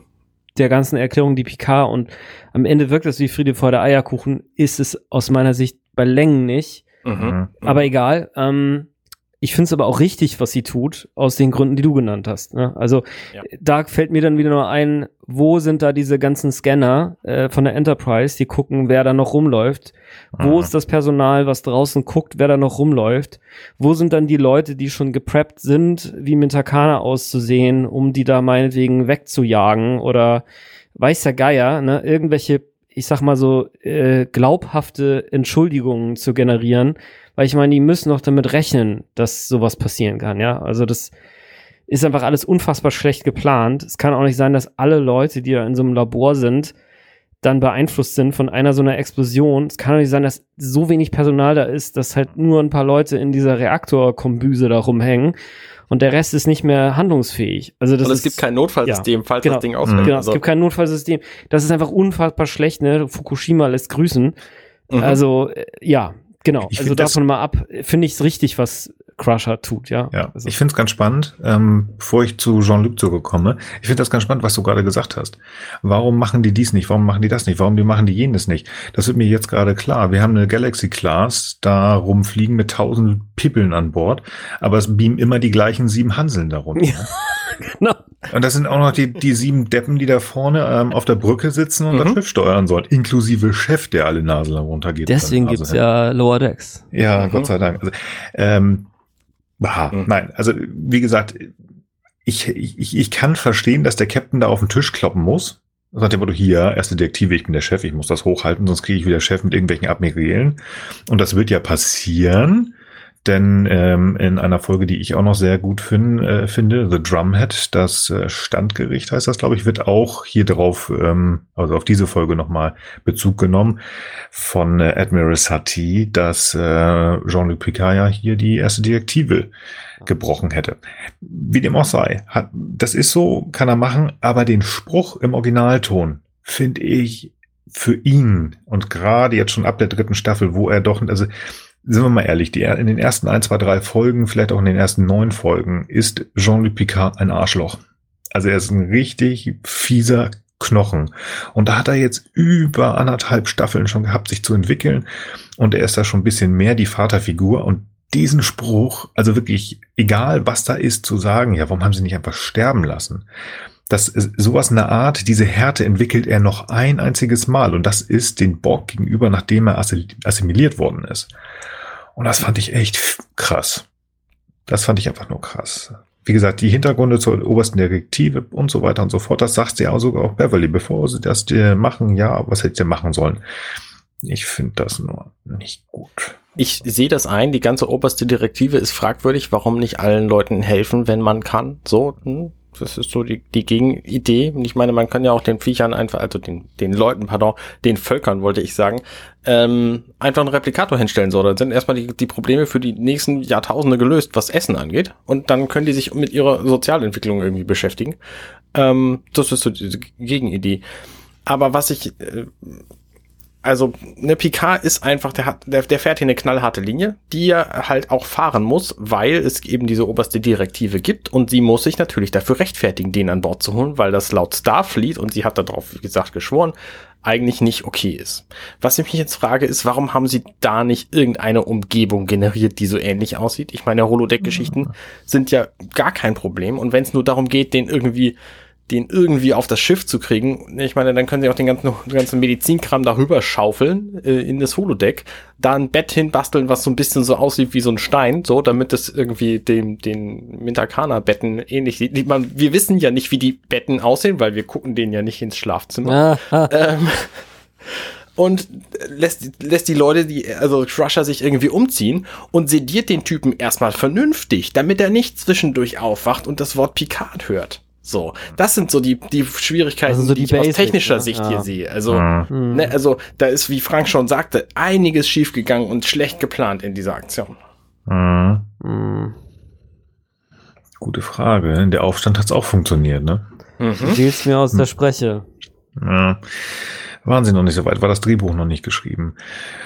Ja, also ist es nicht sauber gelaufen. Ah Definitiv. ja, wir brauchen diese Unfälle Nein. ja auch, damit wir die Story kriegen. Ne? Also ich, Ja, vor allen Dingen, dass die sich auch weiterentwickeln. Ne? Also ich meine, da müssen wir einfach mal sagen, die Enterprise macht genug Fehler für mehrere Raumschiffe, dass die alle lernen können. Also das ist schon okay. Ja, die Ah. lernen ja auch tatsächlich hier, weil Picard schlägt vor, hier, wir können dem Knilch ja einfach sein Gedächtnis löschen. Ähm, das funktioniert ja problemfrei, weil das hat ja Dr. Pulaski schon gemacht bei dem ähm, Mädchen damals in Folge 215. Hm. Ähm, also mach doch ruhig so. Und damit wäre tatsächlich auch das alles behoben, wenn nicht OG die Szene gesehen hätte und jetzt wegrennt und es allen erzählt. So. Also da hätte es einfach ein paar Lower Decks hätten da durchaus helfen können. Ja. ja, man hätte da aber auch so ein MK-Ultra-mäßiges Programm mit dem machen können. Ne? Also dem einfach mal seine Birne we- weg, wegbimsen. Zumindest ein Stück weit. Ne? Und dann Mhm. würde eben die Tochter nach dem Unfall fabulieren und ihr Vater hätte sie nicht mehr alle. Das wäre auch noch Mhm. denkbar. Mhm. Also wie gesagt, auch alles nicht einwandfrei, aber sagen wir mal, es hätte mehrere Möglichkeiten. Hätte ja, man, man, man hätte ja auch sagen können, hey, wir nehmen jetzt einfach, äh, äh, wir scannen halt rum, wir sehen, boah, da ist ja noch so eine OG, ne, von der sie erstmal nicht wissen, wie sie heißt.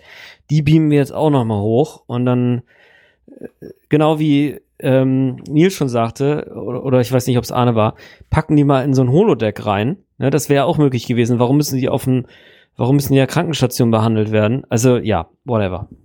Hm. Das stimmt. Und der Moment, wo Liko dann aufwacht und das alles zuhört, der dauert 45 Mhm. Sekunden mindestens, bis jemand bemerkt, dass der aufgewacht ist.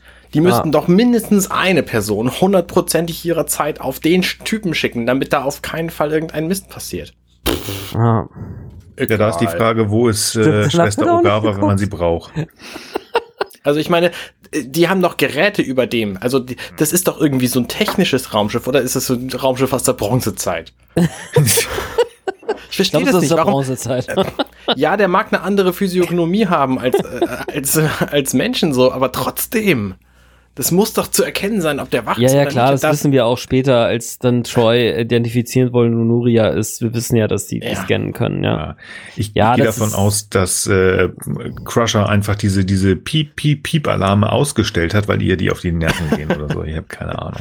Da hätte man doch vorher irgendwie hier, hier, hey, hey Apple, äh, erinnere mich dran, wenn Ja, genau, aufwacht. genau. Also das mit dem UX, ne, das haben die einfach Ja, vergessen im 24. verdammt. Jahrhundert, ja. Nee. Ähm, ich, ich möchte ganz kurz mal auf das Gehirnlöschen zurück. ja, gerne. Ich möchte, ich möchte noch mal so ein Fass aufmachen. Ich finde das ja einfach. fass doch ich, mal noch so ein Auge. Ja. Ich, ich finde, also ich, die, diese Folge hat so viel, wo man Dinger, wo man einfach Fässer aufmachen kann. Und ich stelle das ja, das heißt nicht, dass ich das negativ finde, mit Ausnahme dem Spruch von Jean-Luc gerade. Da kommen wir jetzt also als ähm, total, total super entwickelte, tolle Starfleet-Typen an und ähm, haben jetzt da schon unser grandioses ähm, Forschungslabor aufgebaut. Wir haben das getarnt oder geholot oder whatever. Und jetzt passiert ein Unfall und jetzt sagen wir auch noch, weißt du was, weißt du, was wir machen? Wir löschen dem sein Gehirn auch noch. Also das heißt, wir gehen noch viel weiter in, also wir haben ja gesagt, eine erste Direktive. Da kommt von erst sterben sind wir zu Genau. Wir löschen dem ein paar seiner ja. Gedächtnisse. Wir, wir mischen uns überhaupt nicht ein bei den Metakanern. Überhaupt nicht. Aber wir bauen da mal kurz dieses Labor. Wir machen das. Dann gibt's einen Unfall. Kann ja mal passieren. Ist ja nicht schlimm. Montag, ne? Weiß ja, wie es ist, ne? Da im Saufen explodiert was. Scheiß drauf. Jetzt ist er da. Ups. Jetzt haben wir den schon hochgeholt. Ach komm, weißt du was, jetzt machen wir mal sein Hirn platt, ne? Wir kennen uns, wir kennen mit denen, also wir gehen davon aus, dass es irgendwie so Proto, vielleicht äh, so ein bisschen entfernte Vulkanier sind.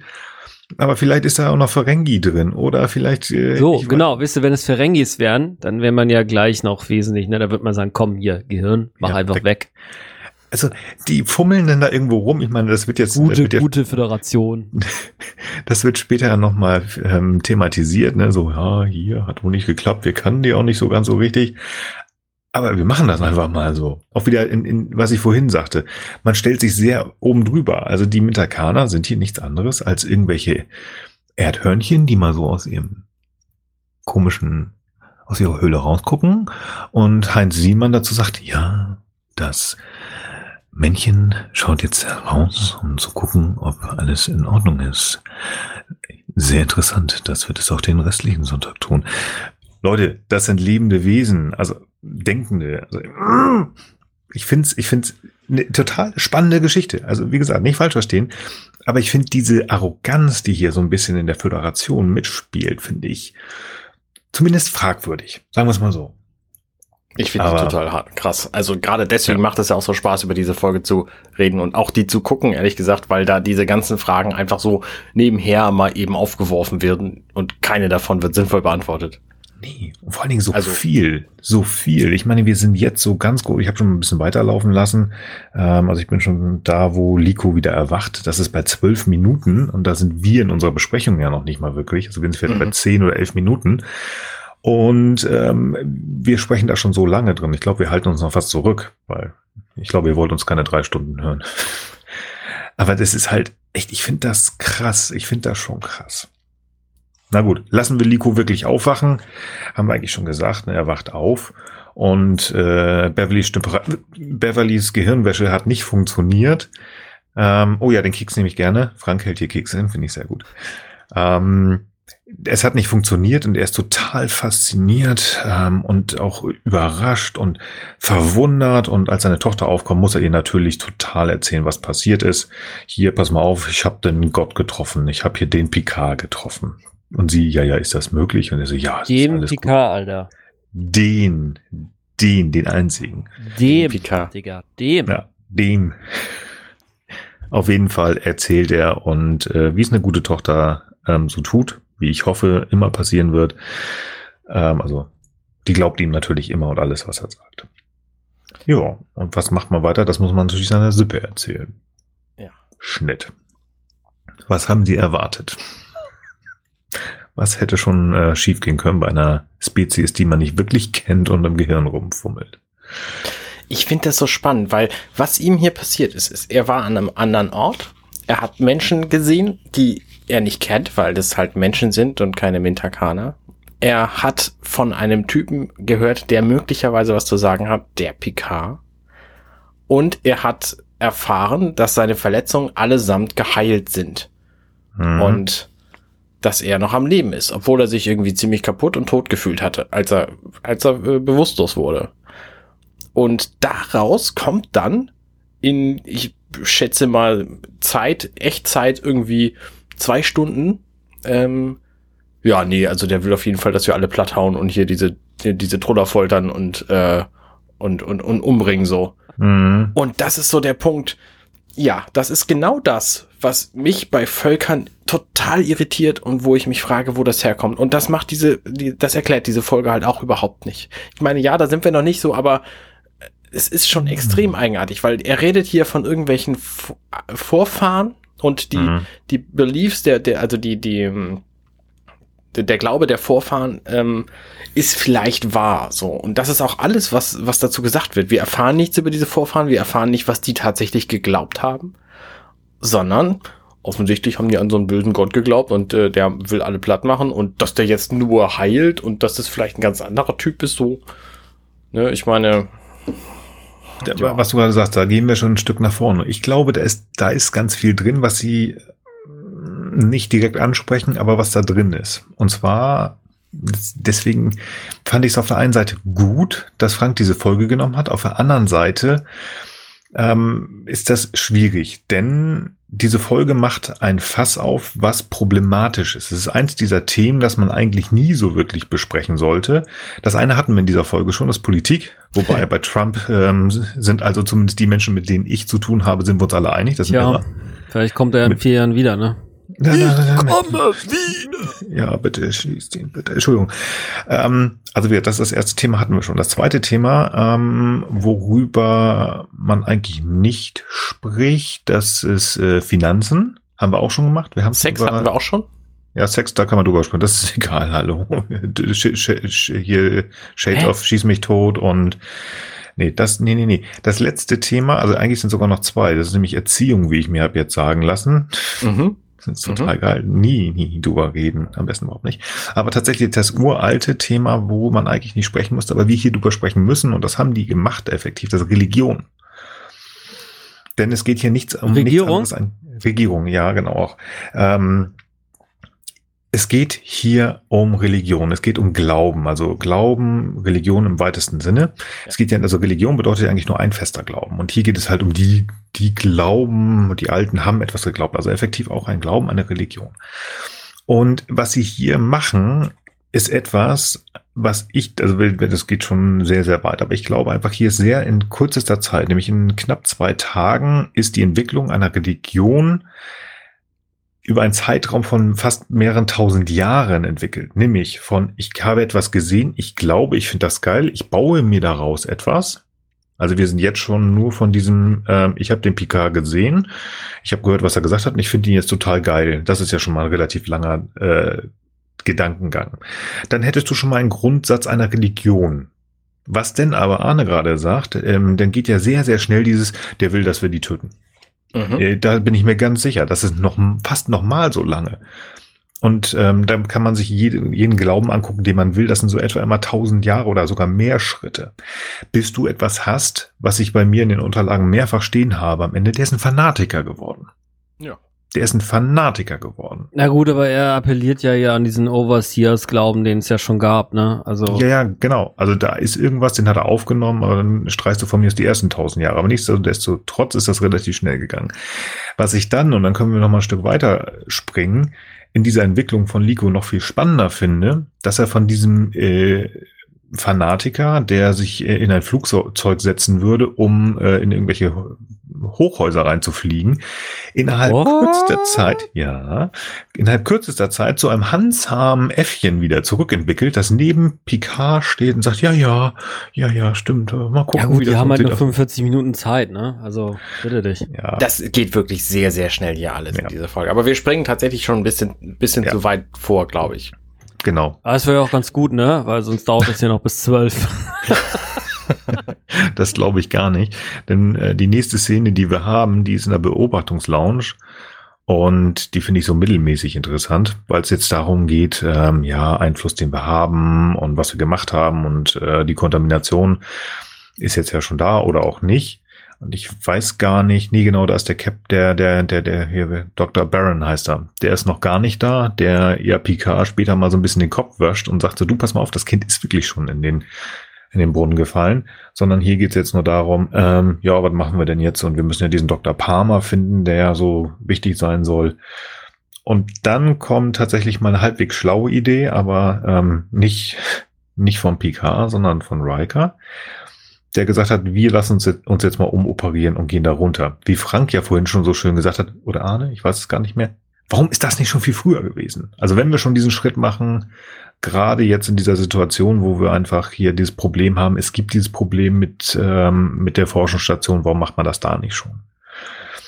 Ja, gut. Auf jeden Fall werden die da runtergeschickt. Und die sollen da ein bisschen äh, rumgucken. Finde ich spannend und ähm, auch gefährlich, bin ich ganz ehrlich. Denn äh, die haben ja keine Ahnung von denen da unten. Also so mittelmäßig viel bis gar nicht. Ähm, was, äh, ja, was, was sind das eigentlich für Menschen? Was haben die für Sachen? Also, also was haben die für eine mh, hm, für einen Lebensstil? Was machen die montags bis freitags? Ist am Wochenende Wochenende oder arbeiten die weiter? Also ja. ist auch gefährlich, was sie da machen. Ähm, weiß ich nicht. Ich fand das auch sehr spannend, dass ähm, die natürlich die ähm, diese Versammlung relativ schnell finden, also Riker und Troy, wo Liko erzählt, ja Mensch, die alten Götter und denkt daran, ich habe es gesehen und es ist alles wahr ja, ähm, dass die sich Bef da einmischen. Bevor ja. die da, also in dem Moment, wo Riker und Troy auf den Planeten gebeamt werden, da gibt's so eine schöne Szene, wo er irgendwie so eine Tasche einsammelt und sie stellt sich hin und guckt in die Gegend und währenddessen hört man so ein Voice-Over von Riker und der erzählt, na, hm, übrigens, wir wurden hier genetisch verändert, um den Minterkanern sehr ähnlich zu sehen. Außerdem hat Dr. Crusher uns mal eben subkutane ähm, ähm, Audiogeschichten eingebaut, die die Minterkaner nicht hören können, ja. mit denen wir jetzt kommunizieren können. So, wat? Was? Warum, Warum haben die das, das denn nicht alle dauerhaft? immer? Genau.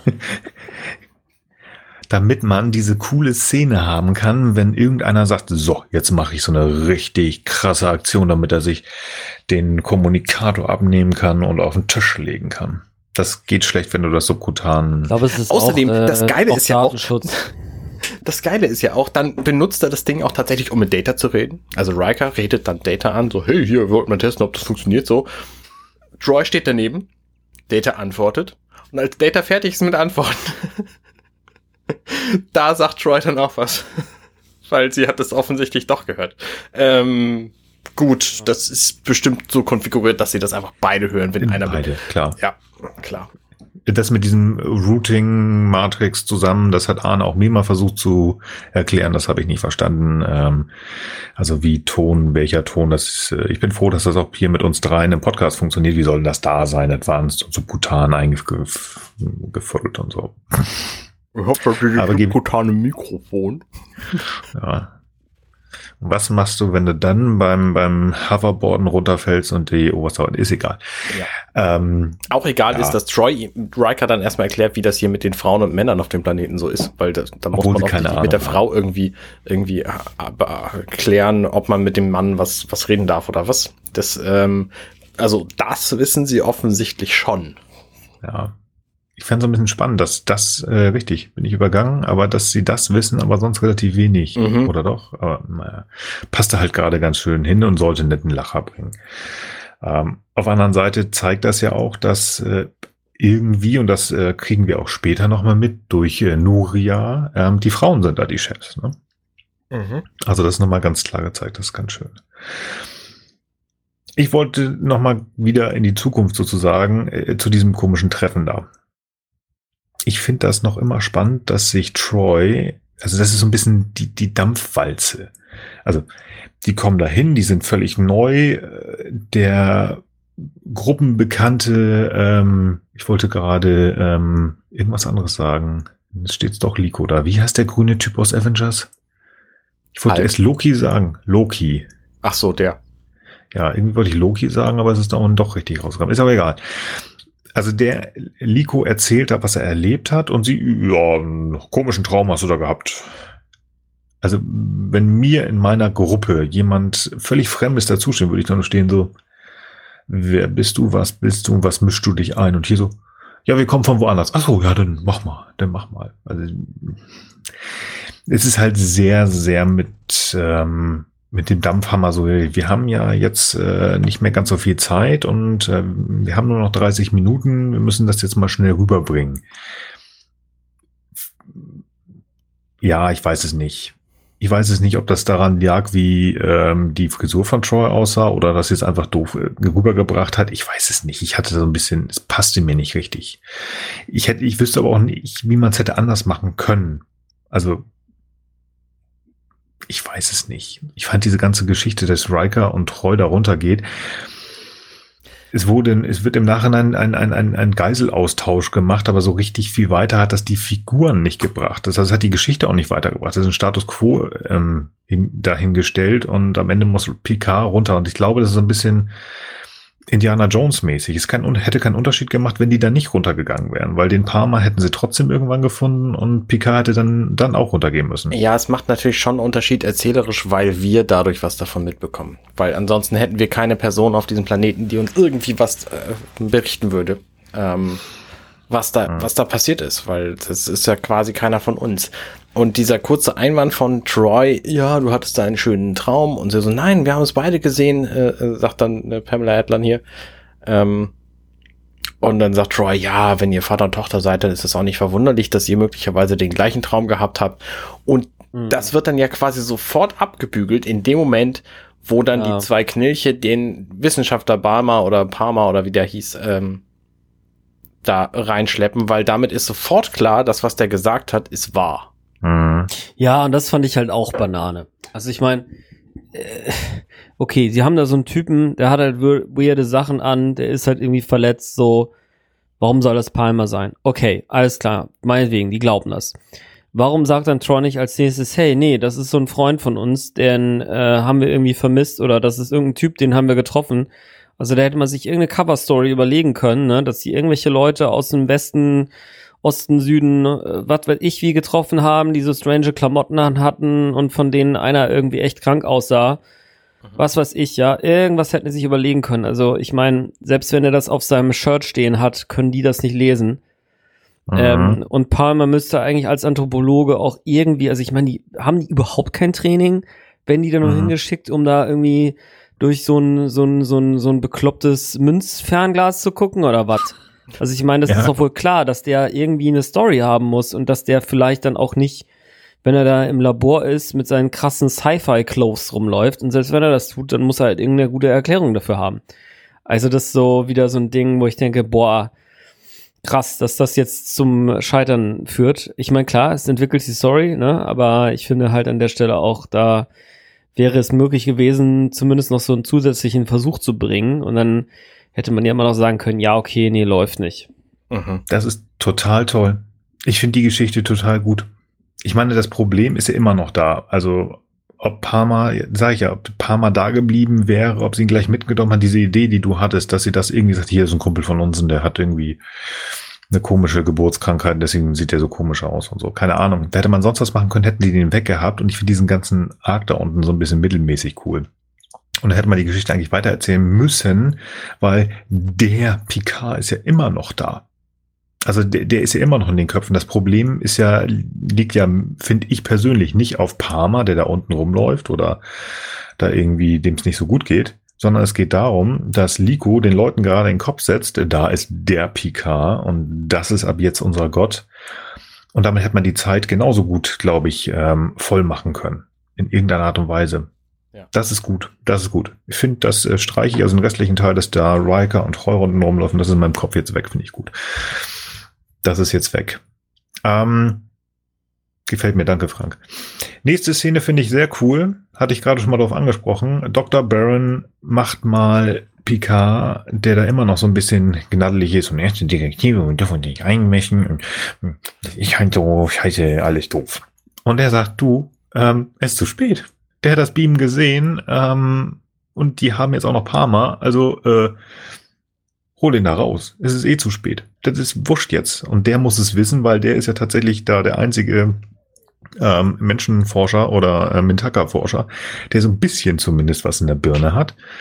Und er sagt, ja, das ist alles total blöd und hätte nicht passieren dürfen, aber jetzt ist es passiert, also müssen wir jetzt mal mit den Konsequenzen leben. Und die Szene hat mir sehr gut gefallen, weil er einfach mal sagt, so hier, Captain, jetzt ähm, atmen wir mal ganz entspannt durch die Hose und seh zu, dass wir das Problem lösen und nicht irgendwie auf Protokollen drauf rumreiten, die jetzt eh schon nicht mehr sind. Also fand ich sehr, sehr cool.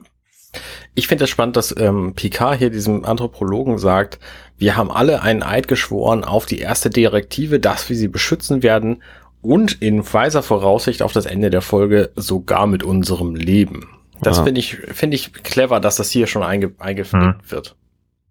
Ja, klar, das ist halt, um damit das Ende der Folge dann zu haben. Das ist echt gut. Wobei ich, ähm, ich mich frage, also, dass so ein PK und ein Riker und vielleicht sogar ein Data auf dem Papier sagen würde, ja, ja, ich äh, schwöre der Bundes, äh, der Starfleet ähm, meine ewige Treue und ähm, bis das der Tod entscheidet.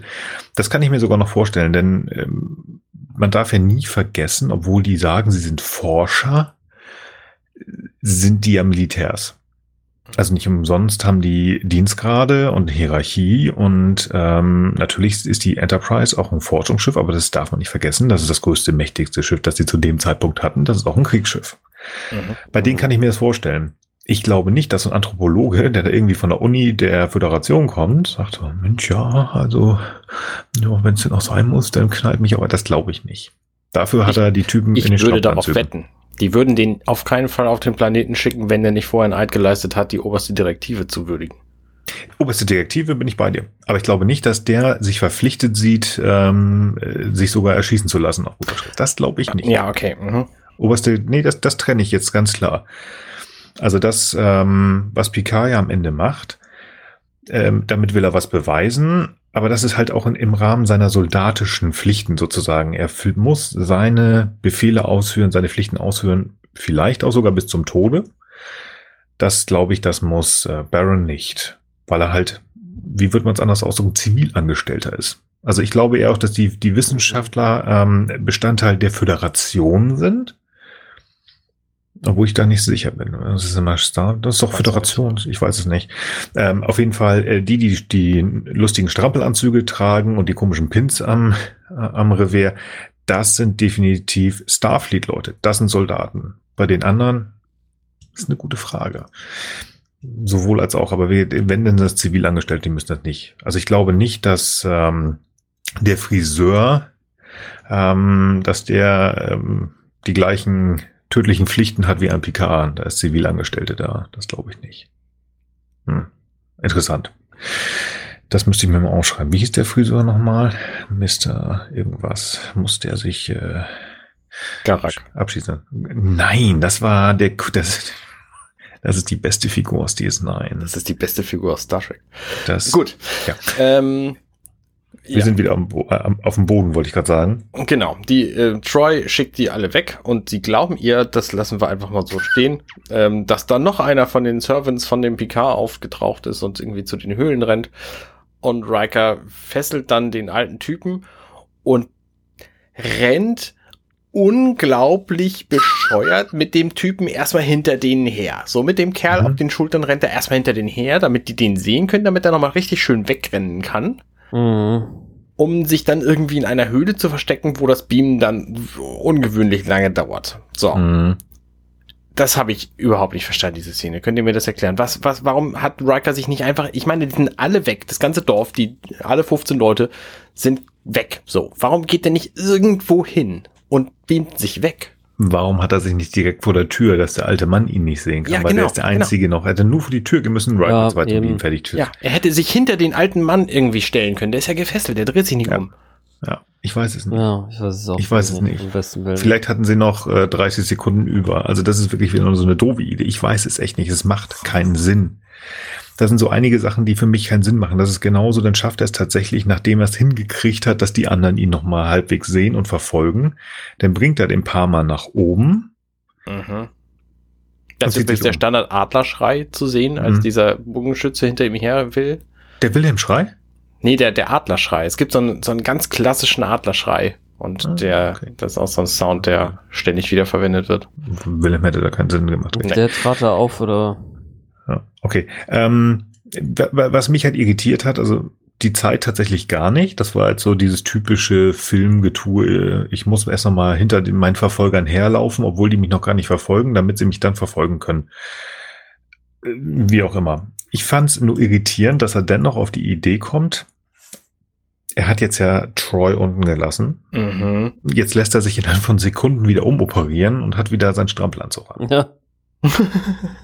dass er da unten nicht der, der am meisten, ähm, ja, der am meisten Geliebte ist, das ist klar, weil er hat jetzt ja den Parma vom Picard, den sein Kumpel da geklaut, okay.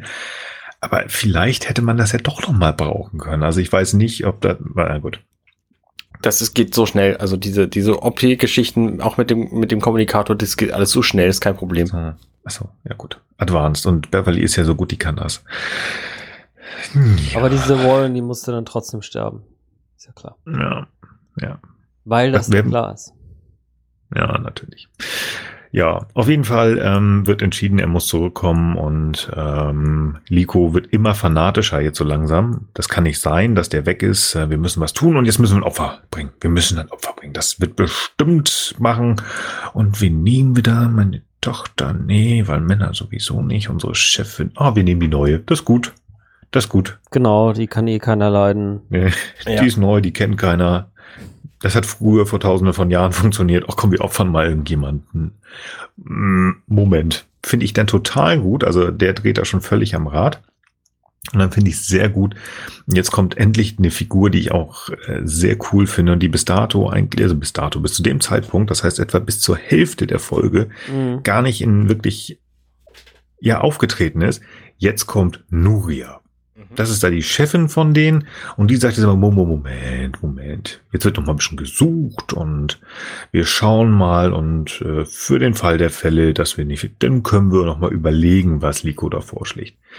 Und das in einer Ruhe. Ich finde die toll, die Frau. Ich finde die richtig gut. Mhm. Also Mhm. nicht nur von Anfang, also Ja, wirklich von Anfang an, von der ersten Szene, wo sie sich sozusagen jetzt in der Mitte der Folge endlich mal hinstellt, so Moment, das machen wir nicht bis zu dem, was noch kommt, geil geschauspielert von der Catherine, Catherine Scott ähm, und auch die Figur ist echt hingeschrieben. Ja. Ähm, auf der Enterprise ist nochmal ein schönes Gespräch mit Baron und ähm, ich glaube, jetzt ist ähm, dreht Baron so richtig am Rad. Der sagt zu Picard, er soll mal jetzt äh, endlich, was er sonst immer macht, ähm, auf dem Planeten beamen, glaube ich. Kann das sein? Ja, und da ein und sich da einbringen als der Picard und äh, irgendwie zu versuchen, diese Zivilisationsentwicklung zu retten. Ja, um So, die also- auf den richtigen Weg zu führen. Genau, Ja. das, das komplette Gegenteil quasi von dem, was die Direktive macht. Und Genau. wie die Folge so weitergeht, macht er das dann halt auch. Da kommt ja noch was dazwischen, aber ja, aber trotzdem. Es ist, es ist ganz spannend, dass es hier nochmal ganz, ganz dezidiert von Baron gesagt wird, hier pass mal auf, es ist passiert. Er sagt es ihm nochmal. Es ist doch schon längst passiert, wir können es nicht mehr, ähm, nicht mehr verändern, aber wir haben da unten ähm, jetzt immer noch jemanden, wir haben jetzt Troy da unten, wir müssen diese Situation irgendwie gerade biegen. Du hast gerade diese Machtposition, ähm, nutze sie, A, um die Situation zu lösen und vielleicht um auch dieses, diesen ganzen Quatsch zu machen. Und Picard, der, der ist da so ein bisschen Korinthenkacke, habe ich das Gefühl. Nein, erste Direktive, das geht nicht, das können wir nicht machen, das ist nicht, mi, mi, mi, mi, mi, mi. Ähm, das dauert ein bisschen, um ihn da zu überreden. Aber er kriegt's ja doch dann irgendwie hin. Und ich war, ich war, habe nicht so ganz verstanden, warum Picard dann doch einwilligt. Also es geht ja nicht darum, dass er dann runtergeht, sondern er kommt dann ja auf die Idee, wir holen jemand hoch. Mhm. Wir holen jemand hoch. Und ähm, Naja, ich glaube, das liegt an Troy halt, ne? Also Troy ähm, vermittelt ja Mhm. den Eindruck, dass sie eben als Führerin eben und, und, und rational und etc., ne? Also das, äh, warum auch Nuria genommen wird, verstehe ich. Aber das ist halt wieder mal so ein Umswitchen, das sehr, sehr schnell ist in diesem Fall. Eben, also am Anfang der Szene ist er absolut dagegen. Also der, er, er, ich ich will nicht sagen, er schreit, aber es ist ja nun wirklich, das geht nicht. Erste Ja, er schreit. Er schreit? Ja, ja, er schreit, nein. Ich will die auf Nein. keinen Fall wieder hier in dieses, in dieses dunkle Zeitalter von, von Aberglaube reinbringen, indem ich ihnen ein- einen Gott spiele, so. Nein. Ah, genau. Und das tut er ja aber auch nicht. Also ich meine, er hätte jetzt ja auch sagen können, hier, ähm, okay, der Baron hat recht, äh, die sind jetzt irreligiös oder re-religiosisiert oder wie man das nennt. Mhm. Äh, ich bringe denen jetzt einfach einen, äh, einen Satz äh, Tontafeln mit den richtigen Geboten. Ne? Das hätte er auch machen können. ja, und äh, stattdessen äh, setzt er jetzt eben auf, auf ähm, Ratio und versucht halt der, der Leaderin da halt zu zeigen, hey, Digga, ich bin auch, äh, ich blute auch, wenn man mich sticht und so. Aber damit macht er trotzdem das, was er, was er eigentlich nicht möchte. Also er sagt, ich kann da nicht runtergehen, weil ich möchte die nicht in, in, ins Dunkel bringen als Gott, bla bla bla. Ähm, das geht nicht, weil ich will es nicht. Und die erste Direktive sagt, ich, das, das darf ich nicht. Das Punkt. mit der ersten Direktive, ja. Ja, genau. Und dann bricht er die erste Direktive trotzdem, weil er sie hochholt. Weil er Ja. mischt sich ein. Also ich Ja. finde es ja vernünftig. Ich finde es Ja, gut, dass er das macht. Ähm, aber es ist halt sehr schnell innerhalb dieser, weiß ich nicht, zwei Minuten Szene, dass er sagt, hm, vielleicht doch. Ich meine, das ist vielleicht auch, ja, das ist vielleicht auch in, in, in Star Trek nicht so gut gemacht, ne? Aber ich sag mal, eigentlich ist es natürlich auch so, wenn man jetzt so eine, so eine strikte Regel hat, äh, die aber ja auch, äh, gerade wenn man sich, ich meine, man könnte ja auch einfach sagen, hey, es gibt halt keine Anthropologie in Form von wir verstecken uns irgendwo, ne? Mhm. So, Mhm. das heißt, äh, wenn man jetzt nicht ganz doof ist und die tun ja mal so, als wenn sie besonders schlau sind, ne? die Leute des 24. Jahrhundert, du bist ja auch mit 16, ne? siehe äh, Tilly aus Discovery, bist ja schon irgendwie äh, Ingenieurin auf dem Sternenschiff in einer Brückenabteilung, ne? Ähm, da müssen die doch Szenarien für haben. Also ich meine, kann mir Mhm. niemand erzählen, dass man da nicht fünf Minuten hatte, mal drüber nachzudenken. Die sind immer mit irgendwelchem anderen Bullshit beschäftigt. Das ist so mein Eindruck so. Und ähm, äh, ja, deswegen, also klar kann es sein, dass man, man hat das sozusagen als, als, äh, als Philosophie, als, als, ähm, als Wert, als, als Guideline sozusagen für die moralischen Entscheidungen. Aber was macht man denn nun, wenn das Kind in den Brunnen gefallen ist? Ne? Dann muss es ja irgendwelche Mitigation Strategies geben. Also irgendwelche Möglichkeiten, das Kind sozusagen ein Stück weit aufzufallen, fangen, ne? Dass es nicht ganz auf den Grund des Bodens fällt, sondern eben nur drei Meter tief oder fünf oder sieben oder 30 Zentimeter. So, und das, äh, finde ich, ist das, was, was ähm, Picard hier tut. Also Picard überlegt sich jetzt, okay, ich möchte halt jetzt hier keinen neuen Kult erzeugen und deswegen versuche ich jemandem, mich als Menschen zu präsentieren, der es auch kapiert. Ne, und seine Einschätzung ist damit ja auch ganz richtig, weil Liko, der Trottel, der kapiert es ja nachher erst, als er sozusagen Picard erschießt. Ja, also der Ja. Typ ist ja wirklich völlig vom Schrubber geflitzt. So, und ähm, naja, aber ja, ich meine, es ist eine Gratwanderung, ne? Also keine Frage. Ähm, aber ja, äh, da hat Baron recht, ne? Der Laden ist jetzt sozusagen geplatzt. Und jetzt ist die Frage, wie ähm, geht man damit um? Und ich finde da Mhm. immer noch sein Herangehen besser, als jetzt zu sagen, hier, ich bin der große Moses und der große Die- Gott hat erzählt, bla bla bla. Ne? Also Steht außer Frage. Also ich finde die Idee, die er hat, was er da nimmt, ähm, als Idee, finde ich super. Finde ich grandios, finde ich eine schöne Idee. Ähm, so kommt man weiter, aber nichtsdestotrotz hat er effektiv noch in zwei Sätzen vorher gesagt, wir werden niemals die erste Direktive brechen, Mhm. das tue ich nicht und jetzt tut das doch. mh. Was er dann macht, ist schlau. Also Ja. er entscheidet, er sche- entscheidet, ich hole jetzt Nuria rauf, nach, äh, nach, also auf die Enterprise, nachdem ähm, Riker erzählt, dass das eine total tolle ist, dass die schlau und pfiffig ist und dass die mit der Kana auf sie hören werden. Finde ich total gut. Das ist auch schön Ich frage mich ja um dich an der Ja. Stelle kurz. Was genau hat er denn geglaubt, was passiert, wenn sie ihm glaubt? Also sie tut's dann ja später nicht, Mhm. aber das ist ja quasi genau der Fall, den wir erreicht haben am Ende der Folge. Nämlich, dass sie wissen, dass es andere Völker gibt, die krasse Technologien haben.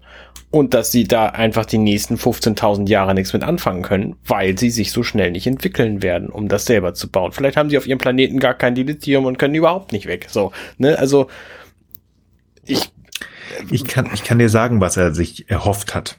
Kann ich dir sagen. Mhm. Das ähm, wird nämlich noch zweimal gemacht oder wurde sogar schon einmal, ich bin gar nicht mehr sicher. Und zwar, ach sogar mehrfach. Also, unser lieber Kapitän hat schon, hat diesen Move schon mal gemacht. Und zwar in der Folge, die hast du übrigens auch neulich äh, schon angesprochen, das ist die Folge Justice, mhm, das äh, Gesetz der Edo. mhm. Da holt der liebe Kapitän Rivan, das war eine von den Halbnacken da, äh, auf die Enterprise und sagte, hier, hallo, pass mal auf, ähm, da draußen das böse Ding, passt auf euch auf und wir eigentlich ganz lieb und so, hier Frieden und so, kannst uns nicht helfen. Dann gibt es die Mirasta Yale in First Contact. Da muss ich jetzt äh, leider passen, wie die Folge im Deutschen heißt. Das ist die Folge, wo ähm, der liebe Riker auf irgendeinem Planeten ist, umoperiert ist und es da politische Verwirrung gibt und die holt er auch hoch. Mhm. Und viel, viel passender noch ähm, ist, und da haben wir schon drüber gesprochen, das ist Lilly. Ja, natürlich.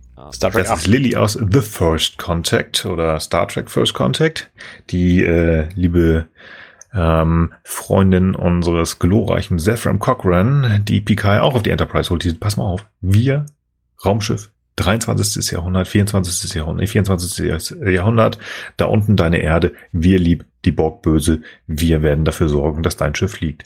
Und bei diesen dreien, ich, wobei Rivan bin ich mir gar nicht mehr so ganz sicher, wo doch die jetzt glaube ich auch ge gefressen, dass die einfach nur technisch total weit sind und in der Zukunft und blablabla und so. Und genau das hat er auch gehofft weil das ähm, zumindest Rivan hat er schon gemacht. Der erste Kontakt, also die die Riker-Folge, weiß ich nicht, ob die schon war oder ob die später kam. Äh, First Contact kann er natürlich nicht machen, aber er hat gehofft, ich stelle hin, ich bin hier ja der große Sprecher, ich bin der Shakespeare-Kenner, ich erzähle dir mal eben einen vom Pferd, die wird mir schon glauben. Das hat zumindest bei Rivan ja schon funktioniert. Und hier muss man einfach sagen, der große Knopf sagt, zunächst erstmal nicht. Und das war, glaube ich, das, was er sich erhofft hat. Mhm. Denke ich. So nach dem Motto, ich mache das mal so einfach in dieser doch eigentlich relativ ja, überlegenen Art, die er dann doch schon hat. Er sagt das ja auch im Nachhinein, glaube ich, nochmal so. Ich hatte gehofft, aber ganz offensichtlich äh, habe ich versagt sowas eine Art. Ich weiß es, also wörtlich kann ich es jetzt nicht sagen, ob er sagt, er hat versagt, aber es hat wohl nicht funktioniert. Ja. Aber das ist seine Hoffnung gewesen, dass er sie halt tatsächlich überreden kann, zu zeigen, ich bin auch nur ein Mensch, ein, äh, also auf deiner Ebene, ich bin kein Gott. Ja. Ja, leider. Ja. Wie man sie hochholt, die finde ich übrigens auch sehr cool. Ähm, sie wird halt hochgebeamt ähm, und was macht äh, Captain Picard? Er schickt den oder die Transporter Chief raus. Ich weiß es jetzt gerade nicht, ich habe es nicht vor Augen. Finde ich sehr cool. Ich weiß nicht, ob das, ob ich da zu viel rein interpretiere, aber ich finde das, ähm, also ich hatte das Gefühl, ähm, er macht das, um diesem Transporter Chief, der Transporter Chiefin, ähm, die Verantwortung zu wegzunehmen, sozusagen, dass er sie übernimmt. Ja, dass ja. sieht, dass da niemand anders was drin hat. So, nee, das habe ich komplett gemacht. Also wenn es, weil er weiß ganz genau, dass es ein Übertritt der ersten Direktive, dann kann da keiner was ähm, dem der Chiefin machen. Das nervt mich, das ist ein Chief. Ähm, ja. Finde ich sehr cool. Da ist er mal wieder der Papi. Ja, Captain, ja, was ich sagte, was er nicht sagt. Das fand das ich, ich auch gut. Ja. Und dann um, holt er sie an Bord und dann erklärt er ihr sehr, sehr, sehr umfangreich, was denn eigentlich Sache ist. So und das ähm, es scheint mir alles auch total clever und sehr logisch und sie scheint es dann auch einen Moment lang zu begreifen. Und bam, es fragt sie ihn wieder, warum er nicht die sechs Toten aus, aus der letzten Flut irgendwie zurückholen kann oder Winter oder was das für ein, für, ein, für ein Event war, wo die gestorben sind. er sagt, nee, kann ich nicht. Und sie so, aber wieso das denn nicht? Haben, haben wir was getan, um dich zu ärgern? Und ich so, ah, fuck, was, was ist denn das hier für ein Quatsch? Das funktioniert doch alles nicht. Das ist, hm. Ich kenne das von meinen Kindern auch. Wenn ich versuche, denen was zu erklären und es wirkt einen Moment lang so, als hätten sie es begriffen und hinterher kommt wieder ein totaler Quatsch. So. Ja. Vor, vor allen Dingen, das ist einfach ist ja extrem anstrengend und spannend finde ich dann, dass er das so selbstreflektiv ihr ins Gesicht sagt. Ich habe es nicht geschafft, dir das beizubringen, oder? Hm. Obwohl ich mich so angestrengt habe. Das finde ich. Ja. Ja, es ist aber schön. Es passt. Ich, ich finde es aber. Mitfühlen. Ja, vor allen Dingen haben sie das auf so eine extrem lange Zeit auch gemacht. Ne? Also das sind bestimmt fünf, sechs Minuten gewesen, wo man uns weiß machen will, ja, die hat er. Die hat er überzeugt und das wird jetzt mhm. richtig gut. Und ähm, ja, dann irgendwie doch nicht. Ja. Was ich denn so ein bisschen fiese finde, muss ich sagen, wie sie, wie er sie dann überzeugt. Das finde ich fiese. Ähm, und das ist der einzige Grund, warum die Dame denn ja sterben muss. Also die dritte im Bunde der ähm, Forscher, die, ähm, ich habe vergessen, wie sie heißt. Ich habe es irgendwo aufgeschrieben, ist aber auch gar nicht wichtig, weil ähm, der Tod ist wie McGuffin. Ähm, man kommt auf die per Zufall rechtzeitig auf die ähm, auf die Krankenstation und die dritte im Bunde, die gute Wissenschaftlerin, stirbt gerade und Picard kann nichts machen. Mhm. Und da guckt sie ihn an, also Nuria, warum hast du nichts gemacht? Weil ich es nicht kann, habe ich dir gerade erzählt. Mhm. Und dann geht's sehr schnell. Ach so. Und dann bist du ja doch also irgendwie kein Gott, ne? Mm -mm. Ähm, also das sollte nochmal wirklich sicher gehen. Pass mal auf. Ich bin's wirklich nicht. Du kannst mir glauben und dann müssen wir mit dem Tod um die Ecke kommen und äh, eine Figur, die nichtssagend war in dieser ganzen Folge, nur irgendwo an der Seite stand. Ja äh, umbringen. Sagen wir es mal so. Vielleicht wäre es besser gewesen, wenn sie es einfach verstanden hätte, finde ich. Also diesen, diesen Rückstoß, den sie hatte, ah, Mensch, ja, ich verstehe das schon, aber du musst jetzt hier die, die, die tot sind, wieder da holen. Das hätte sie einfach nicht sagen müssen. Man hätte einfach schreiben müssen, ja, ich habe dich verstanden, du bist kein, kein Gott. Ich finde es ein bisschen fragwürdig, dass sie an dieser Stelle ausgerechnet, wo diese völlig unscheinbare, egale Person da stirbt, dass sie dann den Durchblick hat und das erkennt. Warum wirft sie ihm jetzt nicht vor? Ey, warum hast du sie denn sterben lassen? Das kann doch nicht sein. Sie hat dich doch bestimmt irgendwie geärgert, du willst es mir nicht sagen. Mm, ja. Das wäre doch die logische Konsequenz aus dieser Denkweise äh, Kon Ja, Dings. So, also ja, stimmt. ne, warum genau? Also, sie müssen ja auch nicht alle völlig jetzt? irre sein. Ja, aber sie ist äh, offensichtlich schon. Ich gebe Arne da recht. Ich gebe Arne da recht. Ich weiß das nicht. ist Also, eigentlich, warum soll sie das jetzt denken? Also ich meine, das ist ja, ich finde, das ist genau der Konflikt, mit dem ja nachher Liko auch von Troy konfrontiert wird. Ne, dass man halt letztlich eigentlich nicht weiß, was mit den, den, äh, den Obrigen los ist. Also warum soll, warum soll jetzt, warum soll denn Picard jetzt als angeblich äh, rechtschaffener Gott äh, jetzt auch noch so tun, ähm, als wenn er nicht jetzt sagen würde, Weil er könnte. eben chaotisch neutral ist. Ja, Und nicht rechtschaffen gut. Ja, gut, aber ich meine, wie gesagt, ja, keine Ahnung, finde ich, finde ich. Also ist, ich finde es nicht überzeugend, dass sie sich hier an der Stelle überzeugen lässt. So. Und ich finde es auch nicht überzeugend, weil jetzt kommt ja dann diese Szene mit dem Bogen und so und äh, äh, Diana soll umgebracht werden und dann kommt der Picard an und stellt sich da dann zwischen so. Und auch das finde ich nicht überzeugend, dass das jetzt Liko überzeugt. mhm. dass, dass das PK getroffen wird und blutet. Ja, genau. ja, Ja, Weil wenn er wirklich der allmächtige Gott ist, dann, ne, ich meine, wenn er Special Effects kann, dann kann er es auch immer. Dann kann er auch die Frau ja, irgendwie aber wenn halt ein tot Gott scheinen auch, lassen und wenn sich auch ein selber Gott, bluten lassen. wenn auch ein Gott wirklich allmächtig wäre, dann würde er sich nicht auch für diese moralischen Kleinkariertheiten von irgendwelchen niederen Wesen kümmern. Das wäre ihm halt scheißegal. So ist halt völlig wurscht, ob die jetzt irgendwie ihm gefallen oder nicht. Die können ihn beleidigen oder es auch sein lassen. Aber vielleicht ist er ja ein narzisstischer allmächtiger Gott. Ja, dann muss er aber auch nicht so tun, als wenn er sich erschießen lassen könnte. Dann würde er sagen, hier, ich habe mein fettes Personal Shield und der Pfeil kommt zurück und trifft dich selber ans Auge, Spacken. Ja, also das, ja, äh, ja ich meine, klar, letztlich ist natürlich alles möglich, ne? Also ich meine, äh, in jeder Sekunde oder in jeder Quantensekunde oder was auch immer, ne, äh, entzündet sich möglicherweise ein komplett neues Universum, das teilweise auch diese Realität in sich trägt, ne? Kann ja alles sein, ab jetzt. Aber ähm, ich finde das schon einigermaßen logisch so. Und irgendwann zu verstehen, okay, ich habe mich jetzt quasi von bestimmten ähm, bestimmten bestimmten magischen Denken, weil ne, das ist eigentlich das, was dahinter steht.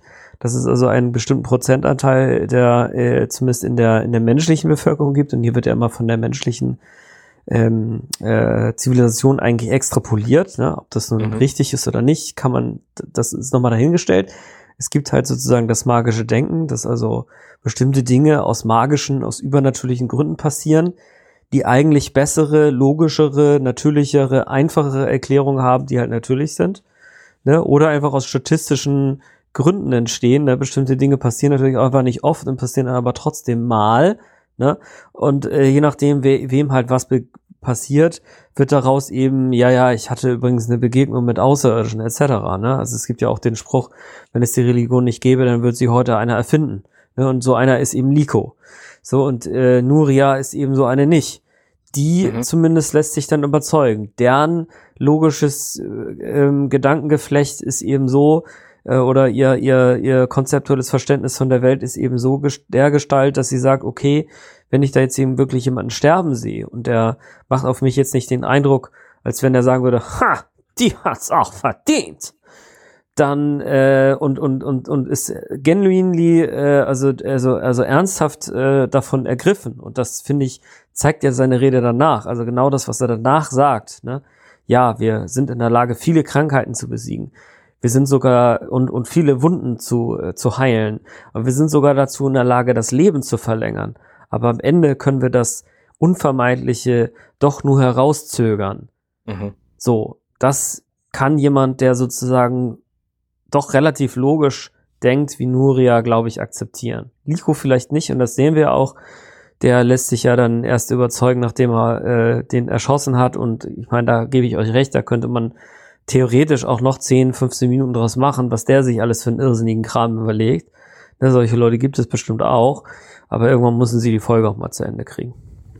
Das ist das Problem, glaube ich. Also das, was Arne sagt, das geht alles zu schnell, das, das kaufe ich nicht ab. Das ist, glaube ich, in dieser Folge einfach ein Zeitproblem. Das hatten wir ja noch zum Glück noch nie. Nein, ich, ich glaube tatsächlich, und deswegen, wir haben ja auch schon gesagt, dass da Teile sind, die wir hier sehen, die sehen wir später nochmal in Featurefilms.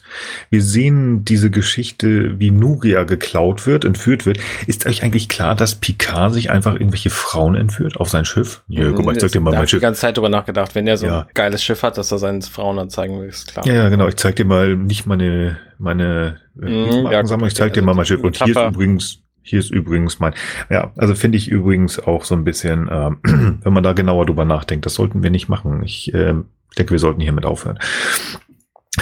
Ähm, also die, die, die, die, die, die, was wollte ich sagen? Das war, eine, hatte ich hier stehen, Hackers, Frauenmove, äh, nein, ähm, die Zeit, genau. Da wollten wir hin. Also, Teile dieser, dieses, ähm, dieser Geschichte werden ja nochmal aufgebrochen. Ich, ähm, Lilly in Star Trek. Ähm, ich brauche gerade einen Augenblick, um wieder dahin zu kommen. Ich bin rausgekommen, aber ich schaffe es. Also, Lilly äh, in Star Trek, der erste Kontakt. Jetzt habe ich's, meine Güte. Und ich habe nicht mal was getrunken. Da haben wir einen Teil aus die Mintakana, also der Gott der Mintakana. Das heißt, wir klauen die Frau. Wir haben die, äh, die, die Baku in der Aufstand, die ähm, mhm die, äh, wie heißt das hier, beobachtet werden und wie Arne sagte, tatsächlich, da steht ja auch noch dieses Holoschiff, wo sie draufgeholt werden. Also die Ideen sind da, wo sie diese Ideen nochmal weiterstecken können, weil da ist so viel ja tatsächlich drin, was hier in dieser Kürze der Zeit nicht passt, was ich sage. Ich ähm, habe jetzt gerade das Bild offen, das ist ähm, kurz vor Ende der Folge, das, ähm, wo, wo Picard schon angeschossen ist mit seinem komischen, mit seiner komischen Armschleife und äh, Nuria steht da und auch Liko sitzt da ganz entspannt daneben, der irgendwie 30, äh, also vielleicht einen Abend vorher Picard angeschossen hat, völlig fanatisch. Du bist der Picard, du bist der Picard, ich muss dich, äh, ich muss es dir beweisen, ich muss jemand opfern. Hast du nicht gesehen? Sitzt da daneben, dem fehlt noch die Kippe im Mund und sagt, nö, nö, ist alles klar, ich hab das schon verstanden, du bist äh, halt nur irgendwie äh, jemand anders, aber kein Gott mehr. Das ist so schnell, ähm, da hätten 15 Minuten nicht gereicht, leider weil einfach sie eine schöne Idee hatten hier, einfach dieses, diese Glaubensgeschichte, was ich vorhin schon sagte, da ist so viel drin, was sie in so kurzer Zeit erzählen wollen, was einfach nicht möglich ist. Du kannst nicht von einem, in Anführungsstrichen, normalen Menschen, der irgendwie an die Blumen und an die Sonne und was weiß ich was glaubt, zu einem, ach guck mal, das sind doch diese Götter gewesen von früher, die sind total geil und wir müssen denen jetzt auch noch Opfergaben geben. Wir geben Opfer, ach so, nee, ist alles Quatsch und äh, glaube ich wieder. Und ach, ach so, ich weiß, dass da übrigens auch äh, raumfahrende Menschen sind. Mhm. Und wenn das hier von mir aus auch zwei Tage sind, wir haben eine Nacht, okay, dann sind das anderthalb Tage von mir aus. Das funktioniert einfach nicht. Das funktioniert nicht. Und ich glaube, das ist so ein bisschen der Haken, der dann am Ende fehlt, um zu sagen, okay, das macht wirklich Sinn. Aber es sind halt nur 45 Minuten und wir können keine Geschichte von 10.000 Jahren erzählen. Wobei, wir haben in 45 Minuten in The Inner Light das zweite Leben, das komplette Leben eines Picard erzählt. Das zweite, das hätte man machen können. Eines Picard, schön. Hm. Ja. Ja. Ja. ja, und dann finde ich halt den Teil spannend, wo, wo er ihnen nochmal erzählt, hier übrigens, wir gucken euch zu. Mhm. Also, ich, ich, weiß, ich weiß gar nicht, wie ich damit umgehen soll, weil jetzt wissen sie alle das, was sie eigentlich nicht wissen sollten. Mhm. Was genau ist denn da der positive Effekt auf deren Kultur und soziale Entwicklung jetzt? Das wüsste ich ja jetzt gerne. Auf deren gar keine. Ja, Überhaupt okay, nicht. gut, dann hätten wir das nämlich geklärt, weil das ist der größte Mist, den das allen zu erklären. Ich meine, wenn Sie die Möglichkeit haben, Gedächtnisse zu löschen, dann sollten Sie die an dieser Stelle jetzt benutzen und denen möglicherweise dann einfach vier Tage Ihres Lebens fehlen lassen. Und nicht, hey, ich bin der PK, ihr habt mich alle angeschossen, hier hast du noch einen Lappen und jetzt verpiss dich auf dein Schiff, sondern den, diese ganze Erfahrung einfach wegnehmen und das ungeschehen machen. Das wäre erheblich sinnvoller für deren Entwicklung gewesen. Also, ich bin kein großer Fan von diesen Geschichten, wo man ähm, Gehirne versucht irgendwie zu, zu löschen. Das, das passiert halt ständig einfach bei, bei Star Trek. Genau, es, es passiert ständig bei Star Trek und wir haben auch schon darüber gesprochen und auch hier ist es so, es funktioniert halt eigentlich nie. Also von daher, ähm, es hätte mich gewundert, wenn es dann hier funktioniert, weil im Regelfall, ich mhm. weiß doch, wer du bist. Das nicht. Ähm, ich finde diese Szene, ich habe da lange drauf rumgekaut auf der letzten. Ich habe überlegt, warum, was soll das und so weiter und so fort. Ähm, ich glaube tatsächlich, dass Picard nochmal ein Gespräch mit Dr. Barron hatte und jetzt endlich verstanden hat, ja Leute, das ähm, war doof, ist blöd, wie ich immer schon gesagt habe, das Kind ist im Brunnen gefallen und irgendwie tut es Picard leid. Und da er eh weiß, dass er auf, äh, auf dem Hinterkopf kriegen wird, weil er die erste Direktive gebrochen hat, kann sagen, so wisst ihr was, dann kann ich wenigstens meine Seele oder mein Gewissen befreien und sage euch, das haben wir gemacht, wir haben richtig Müll hier gemacht. Und ähm, das war eigentlich nicht richtig, weil ich habe so ein bisschen das Gefühl, dass ähm, ihm das auch nicht ganz ja, also ihm ist nicht ganz wohl dabei. Also ihm ist, er erklärt es ja auch. Ähm, ja, wir sind neugierig. Wir wollten ähm, über euch lernen und wir wollten euch halt nicht irgendwie beeinflussen und das ist hier halt nach hinten gegangen. Ähm, ähm das ist halt so und ich weiß es nicht. Mhm. Ich fand's, es ist schwierig, ja. Aber ich fand es irgendwie ganz nice, weil er da irgendwie da, im Gegensatz zum Anfang der Folge einfach so ein bisschen Gefühl gezeigt hat. Er sagt so, ich hatte das Gefühl, er will sich dafür entschuldigen, dass sie da halt dieses komische Loch in, in den Felsen da reingebröckelt hat. So, ja, es tut mir leid. Ja. Das ist so mein Gefühl gewesen für diese letzte Szene. Ich, ich glaube, das ist nicht so richtig das, was du gesucht hast, Arne, aber das ist so das, was ich hatte. Ich weiß nicht, Frank, hast du eine andere Idee? Hm. Nee. Okay. nee. Ja, komm, ich glaube, wir kommen da auch zu keinem sinnvollen, sinnvollen Ergebnis. Nee, ist halt schwierig, ist halt schwierig. Das Einzige, was wir halt noch äh, vielleicht sagen können, dann kriegt er da diesen schönen Wandteppich da, dieses Tapestry. Ja, ähm, genau. Und das, ja, diesen, diesen Lappen, den man übrigens ganz, ganz, ganz häufig auch in hm. äh, Filmen noch wiedersehen wird. Das ist dieses Ding, was ständig über seinem über seinem Captainstuhl in seinem Quartier hängt. Also das Ding haben sie ganz häufig mhm. wieder verwendet. Also eine, also, eine Sache fiel mir noch ein. Ich hoffe, ähm, ich, ich habe da jetzt nicht irgendwas verpasst. Also aus meiner Sicht ist es einfach so, wir haben halt eine problematische Situation einfach jetzt geschaffen, indem es dieses Event überhaupt gab. Ne, weil es kann einfach jetzt sein, dass in zwei, drei Generationen keiner sich mehr jetzt daran erinnert, dass die Leute, die jetzt wirklich in Kontakt standen mit Picard und Co., dann auch kapiert haben, dass das nur Außerirdische sind, die ein paar Jahrhunderte weiter sind. Also sie sind einfach nicht davor geschützt, dass es jetzt zig Umdichtungen gibt, äh, wo also Leute einfach 100 Jahre später daraus dann Jesus machen oder was auch immer sie dann haben. Ja, das ist spannend. Das, das ist, ist halt spannend. Aus ja. meiner Sicht ein Problem, dass, äh, dass das schleppt jetzt diese Kultur mit sich rum. Weil mhm. ähm, also woher wissen wir denn, zumindest jetzt äh, in der, in dieser, in diesem Star Trek-Universum, die erzählen ja auch darüber, was denn, wie denn quasi ihr, ihr Glaube, weil ich weiß nicht, wie es im Deutschen heißt, im Englischen heißt es die Overseers, ne? Also die, die, die, die Caretaker, also die, die aufpassen, dass da alles gut ist oder was. Ähm, also dass irgendwelche äh, ihrer Vorfahren ja auch schon so einen Kram geglaubt haben. Und die sind ja auch Master of Death and Life gewesen und konnten alles Mögliche und reisen und, und sich schnell bewegen und dieser ganze Kram. Ne? Wer weiß denn, ob das nicht auch schon Außerirdische waren, einfach nur, die noch ein paar hundert Jahre früher da waren. Ja, auf jeden Fall waren. Ne? Mhm. Herrgott, ich meine, wir wissen es nicht mal bei uns definitiv, woher bestimmte archaische Glaubensvorstellungen kommen. Ja, das ist ja. keine Ahnung. Ja, also ich meine, ich halte es nicht für so wahrscheinlich, dass es jetzt äh, in unserem Fall auch Außerirdische waren wegen der ganzen Schwierigkeiten des Interstellaren oder interplanetaren äh, Reisens, aber letztlich, wir wissen zumindest im Fall des Universums, in dem wir uns jetzt da in Star Trek bewegen, nicht, was die Leute in 200 Jahren aus Sicht der Mintakane ausmachen. Also da Dann ist einfach ein großes Problem jetzt einfach für deren Kultur da. So habe ich eine total tolle Idee. Ich rufe hiermit uns drei natürlich auch äh, auf und auch all unsere Hörer. Wir müssen Alex Kurtzman auf alle möglichen Arten und Weisen, Twitter, Facebook, wo auch immer man ihn finden kann, anhauen und anschreiben.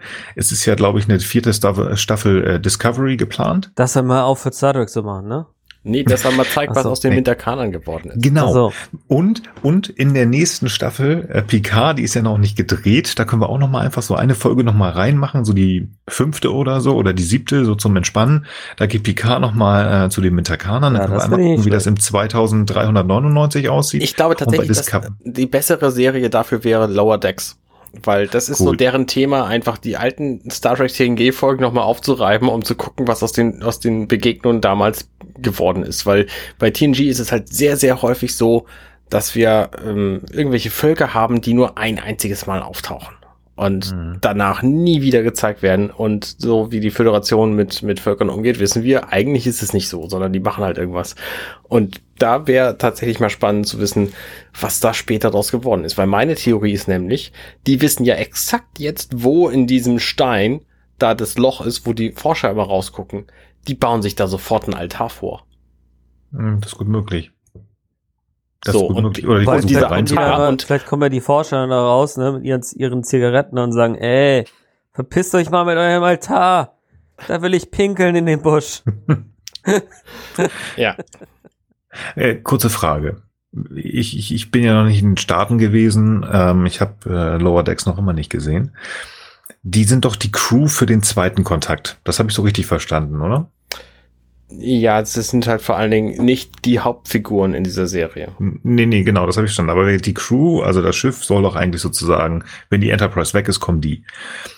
War das, was die Enterprise jetzt gerade gemacht hat, war das ein richtiger Erstkontakt?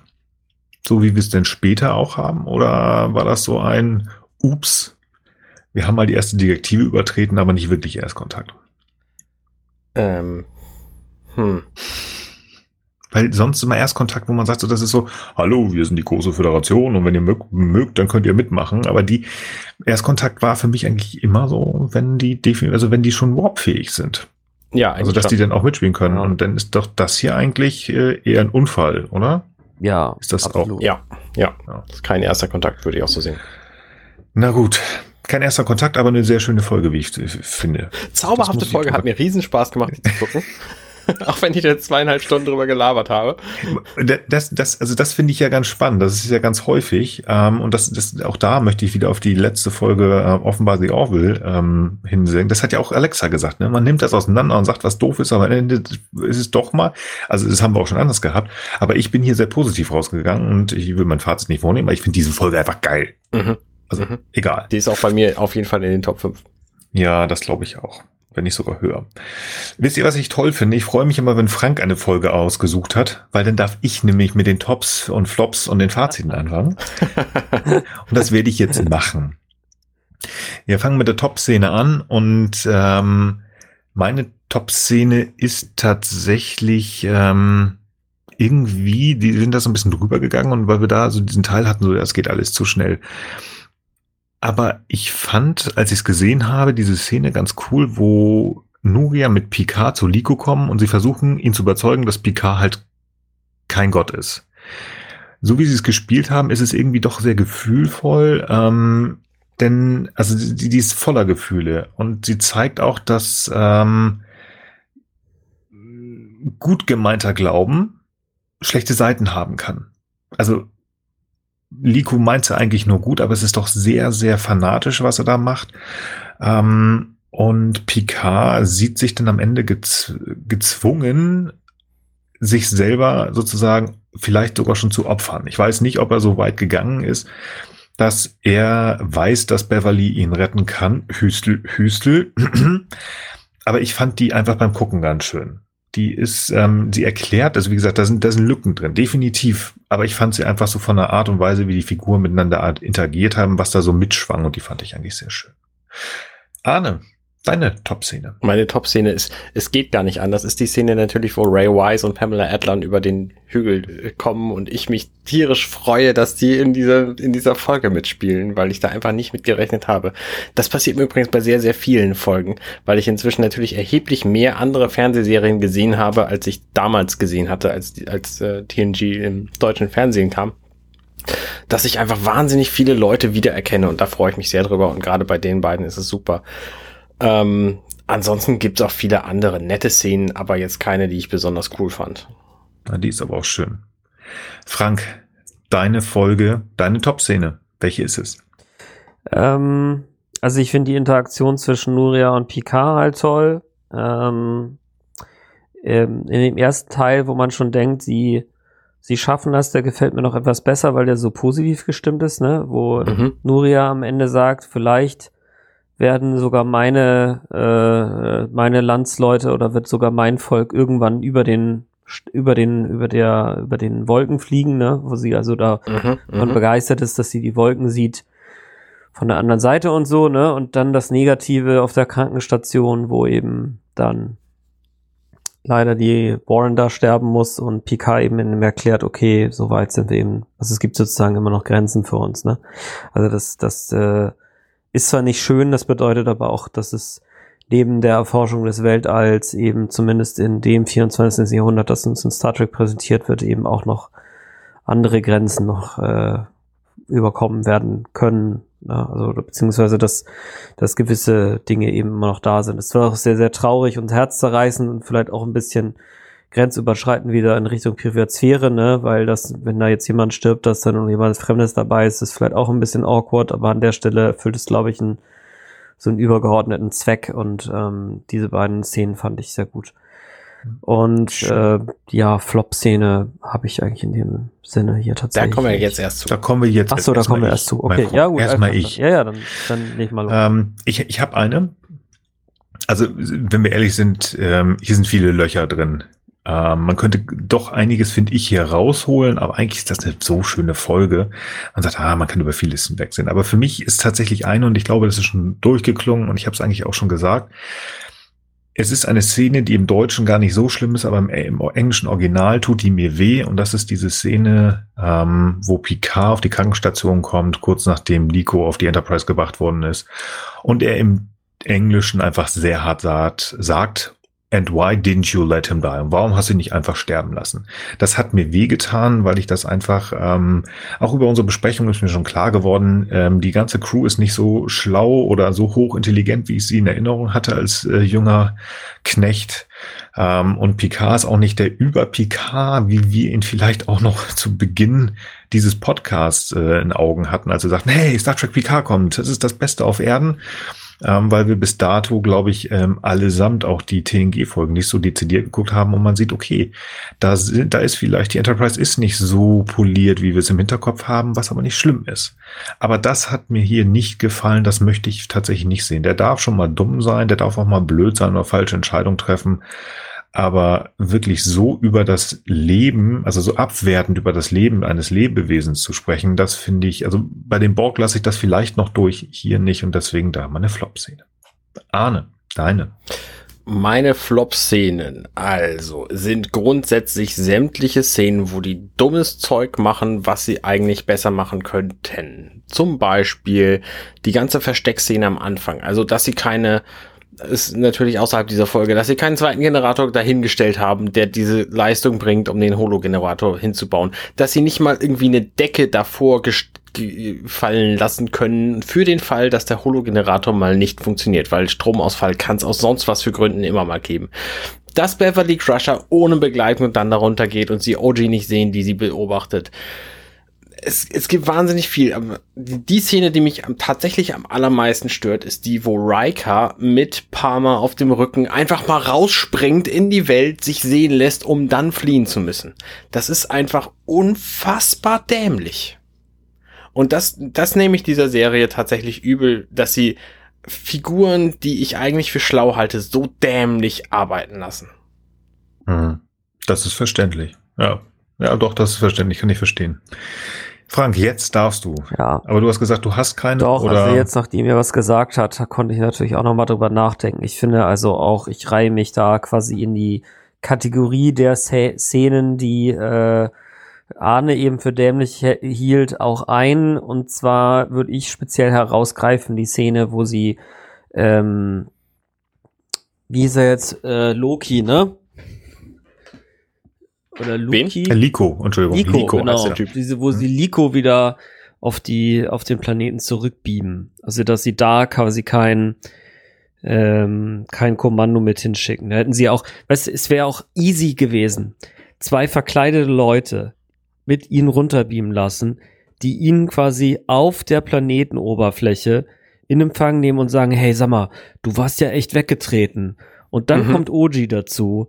Und dann sagen die, hey, ja, dein Vater hier, der, der lag da und äh, der hatte sich halt da und da was geprellt und äh, Ja. aber der, äh, wie, wie durch ein Wunder ist ihm weiter nichts passiert. Wir haben uns auch voll gewundert. Und dann hätte man das Ja. Ganze zu einer abgedrehten, seltsamen Story machen können. Also es, das ist aus, aus meiner Sicht ist das der Kasus Knacktus, äh, wo sie da die, äh, äh, wo sie hätten eingreifen können. Und ähm, also ich meine, klar, dann hätte es keine Folge gegeben, fair enough. Da hätte ja auch irgendwas anderes schief laufen können. Aber den einfach nur runter zu beamen, das ist schon wirklich herrlich dämlich. Mhm. Ja, da hast du recht. Ich mache mal ein Fazit. Ich finde, dass diese Folge mit all ihren Löchern dennoch ganz schön harte Kost ist. Es geht hier um Religion, es geht um Fanatismus. Wir sehen hier einen Picard, der Lebewesen einfach sterben lassen will. Sie zeigt uns aber auch, wie sehr wir Menschen uns über Dinge stellen, also uns besser fühlen und dass wir uns ganz schnell in Dinge verrennen können. Ich bin mit vielem, was Picard hier so tut, nicht wirklich einverstanden. Aber trotzdem bin ich der Meinung, dass diese Folge eine Warnung sein sollte, dass manchmal Hoffnung uns dazu verleiten, in eine falsche Richtung gehen zu können, also oder zu wollen. Ne? Also hier habe ich ähm, Religion oder ne, der Picard, der mich dazu verleitet, irgendwas zu tun. Also es ist eine Warnung. Passt auf, was ihr manchmal denkt. Man sieht sich auch häufig zu superior. Also man denkt auch, ich bin besser als andere. Das ist wirklich, wo man aufpassen soll. Wir sind alle Mitakaner. Wir sind alle nur Menschen. Wir sind alle nur Lebewesen. Also da ist ähm, irgendwo auch so ein ganz großer Finger, der da irgendwie mitschwingt.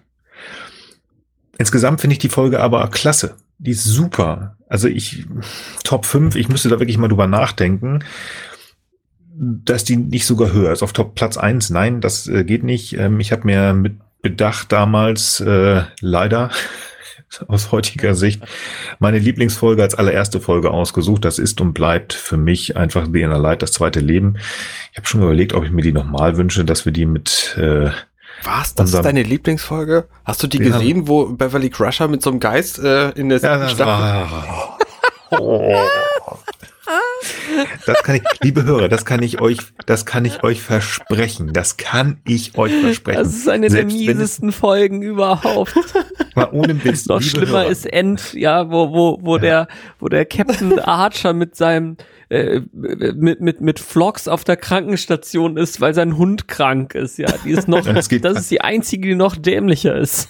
Also oh, ohne Witz, ohne Witz. Sollte es sieben Staffeln Star Trek Picard geben und wir noch so lange quatschen und wie Frank immer sagt, wir machen noch das ganze Franchise durch. Klar, Alter. Diese Folge nicht. Diese, ich gebe euch Brief und Siegel. Vorher breche ich diesen Podcast ab. Die gibt es nicht. niemals. Ich wollte als nächste, aber Also wir können ja, wir können ja, also wie gesagt, ich hätte ja mal Bock, mal so ein Best of Worst äh, zu machen, ne? Dass jeder von uns einfach mal die drei schlechtesten Folgen aussucht und die besprechen wir alle jeweils, weiß ich nicht, fünf Minuten oder zehn oder Ja. Viertelstunde, ja genau, das ist ein guter Wert. Das könnten wir ja, wirklich. das können wir machen. Sagen wir mal einer. Auf jeden Fall, alle, eine, aber ne? alle, alle vorher gucken. Ja, Kann oh, keine, keine ja. überraschende Folge sein. Bringt ja nichts, ja. Nee, das können wir irgendwann gerne nochmal als, äh, als so einen Reinschub machen oder als Folge. Das können wir gerne machen.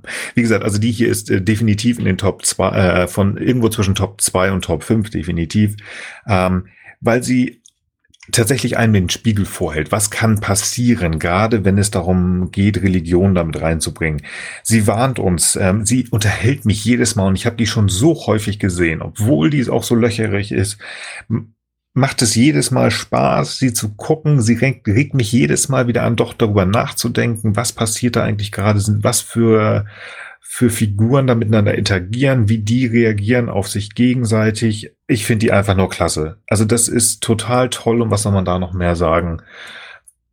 Alles, was man hat, hoch, toll, zehn Punkte, unten klicken, das Subscribe und wie man auch immer sagt, ich finde die toll. Arne, dein Fazit. Ich mag diese Folge, weil die so viele Fragen aufwirft, schon beim ersten Gucken. Wie wir sie jetzt uns ja auch gegenseitig gestellt haben. Man darf halt nicht versuchen, sie zu beantworten, diese vielen Fragen.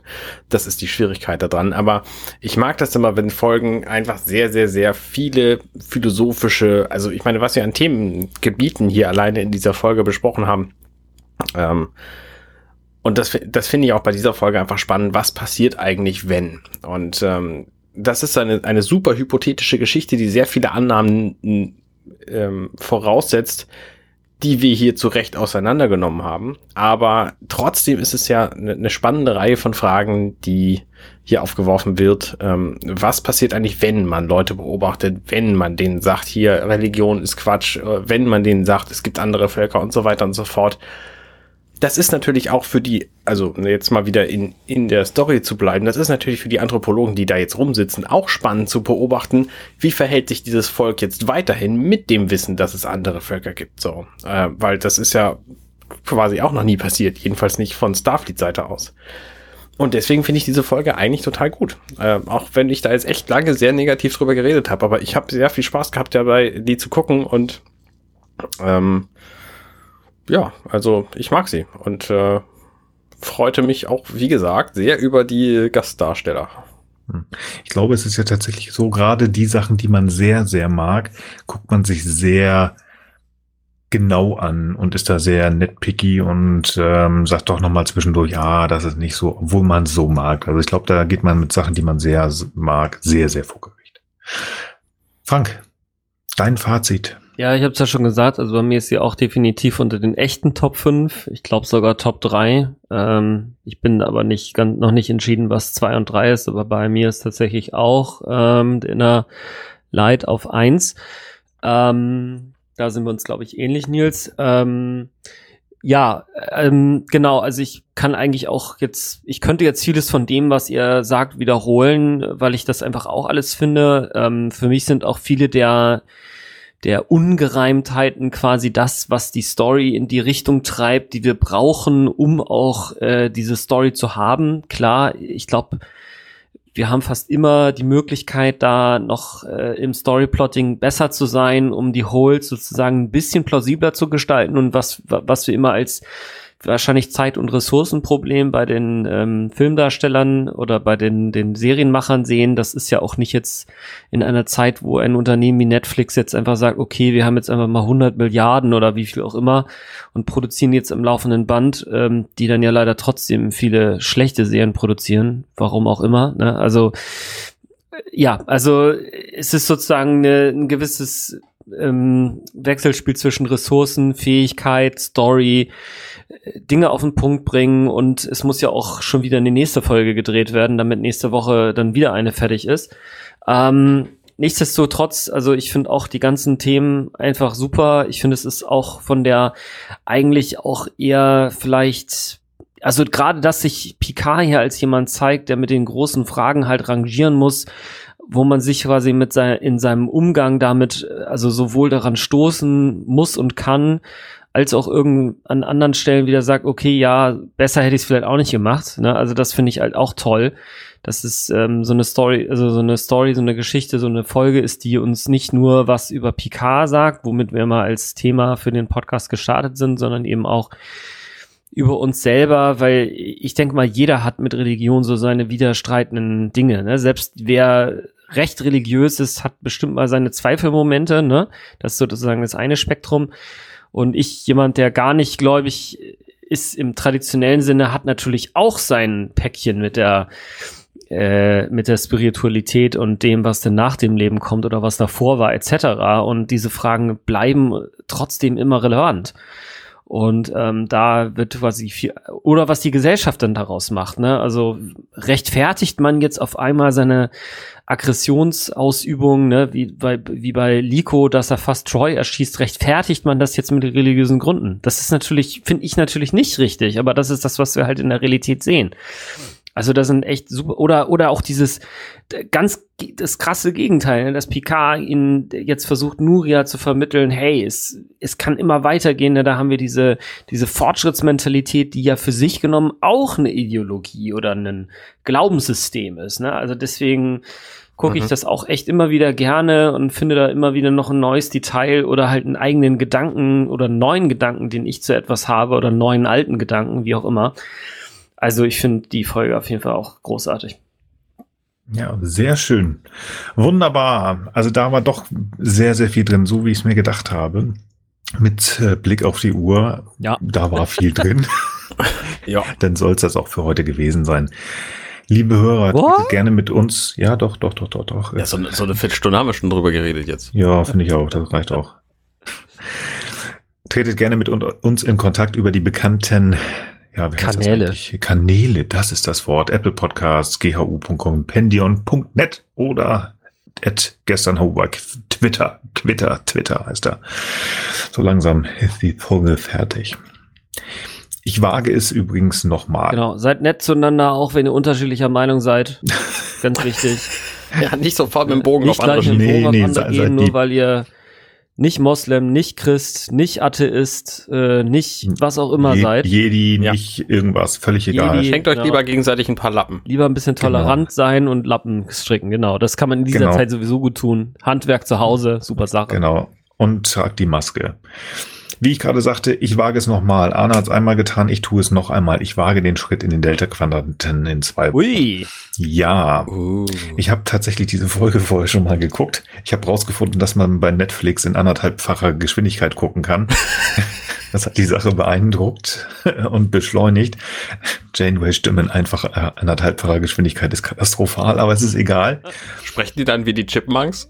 so ein bisschen. Ich wollte ein bisschen mehr über die Borg herausfinden und deswegen habe ich mir ausgesucht die 15. und 16. Folge Wow. der fünften Staffel Das ungewisse Dunkel Teil 1 und 2 im Deutschen, Ah. im Englischen als 90-minütiger Primetime Doppelfolgen. Blockbuster Gedöns Dark Frontier. sehr gut, sehr gut. Ist das ein Spoiler? Ja. Das wird gut, glaube ich. Ja, ich glaube auch. Cool. Arne, hast du noch was zu sagen für, zu heute? Nee, So, nix mehr. Alles, nichts ich, mehr. ich habe alles gesagt. Alles raus. Frank, möchtest du noch was sagen? Hast du noch was? Ähm, nö, nur falls, wie gesagt, nochmal Erinnerung von Anfang, ne, falls euch mal die Negativität der Gegenwart übermannt, guckt mal eine Folge Star Trek oder hört euch mal die Biografie von Elon Musk an. Also ich bin echt gerade total begeistert. Das ist doch mein Rat. Ich werde heute keine mehr gucken, aber ich werde bestimmt noch welche gucken, welche ich als allernächstes gucken werde. Habe ich gerade gesagt, das ist wieder Voyager und ich habe so ein Gefühl, ganz geradeaus wird es nicht sein, was wir euch da erzählt haben. Ein bisschen chaotisch könnte es werden und da möchte ich nochmal dem lieben Boris danken. Denn Boris hat gesagt, zu unserer letzten Folge im Delta-Quadranten, da waren wir ein bisschen chaotisch, das haben wir zugegeben, aber er hat gesagt, eigentlich passt das, denn im Delta-Quadranten waren die Jungs und Mädels da auch ganz schön chaotisch. Vielen Dank, lieber Boris, dafür. Das äh, hat meine Laune zu der Folge wieder erhöht im Nachhinein. Deswegen komme ich gerne nochmal zurück im Delta-Quadranten. Vielen lieben Dank, ihr beiden. Es war schön, dass ich euch sehen konnte, Arne. Das war eine tolle Idee, das Ja, äh, zu machen. mit Video heute. Mit Video, genau. Wir haben uns gesehen. Das ist ganz toll. Das funktioniert auch, da ich endlich ein bisschen mehr Bandbreite habe. Kostet viel, viel Geld, aber es ist egal. Das freut mich, weil es hat funktioniert. Wir konnten uns sehen. Wir konnten viel sprechen. Das hat wie immer Spaß gemacht. Ich winke euch beiden zu. Vielen Dank, liebe Hörer. Vielen Dank, dass ihr so lange zugehört habt. Es hat Spaß gemacht. Schaltet bitte in zwei Wochen wieder ein, wenn es wieder heißt, gestern, heute, übermorgen, der Star Trek Talkrunden Podcast. Ich freue mich, euch zu sehen, zu hören und vielleicht freut ihr euch auch, uns zu hören. Und bis dahin verabschiede ich mich, wünsche einen guten Morgen, guten Tag, guten Abend und gute Nacht. Bye bye. Tschüss. Hey, wir sind Nils, Arne und Frank und das war gestern, heute, übermorgen. Wenn euch dieser Podcast gefällt, dann unterstützt uns doch ein wenig. Mehr Infos dazu findet ihr auf ghu.compendion.net.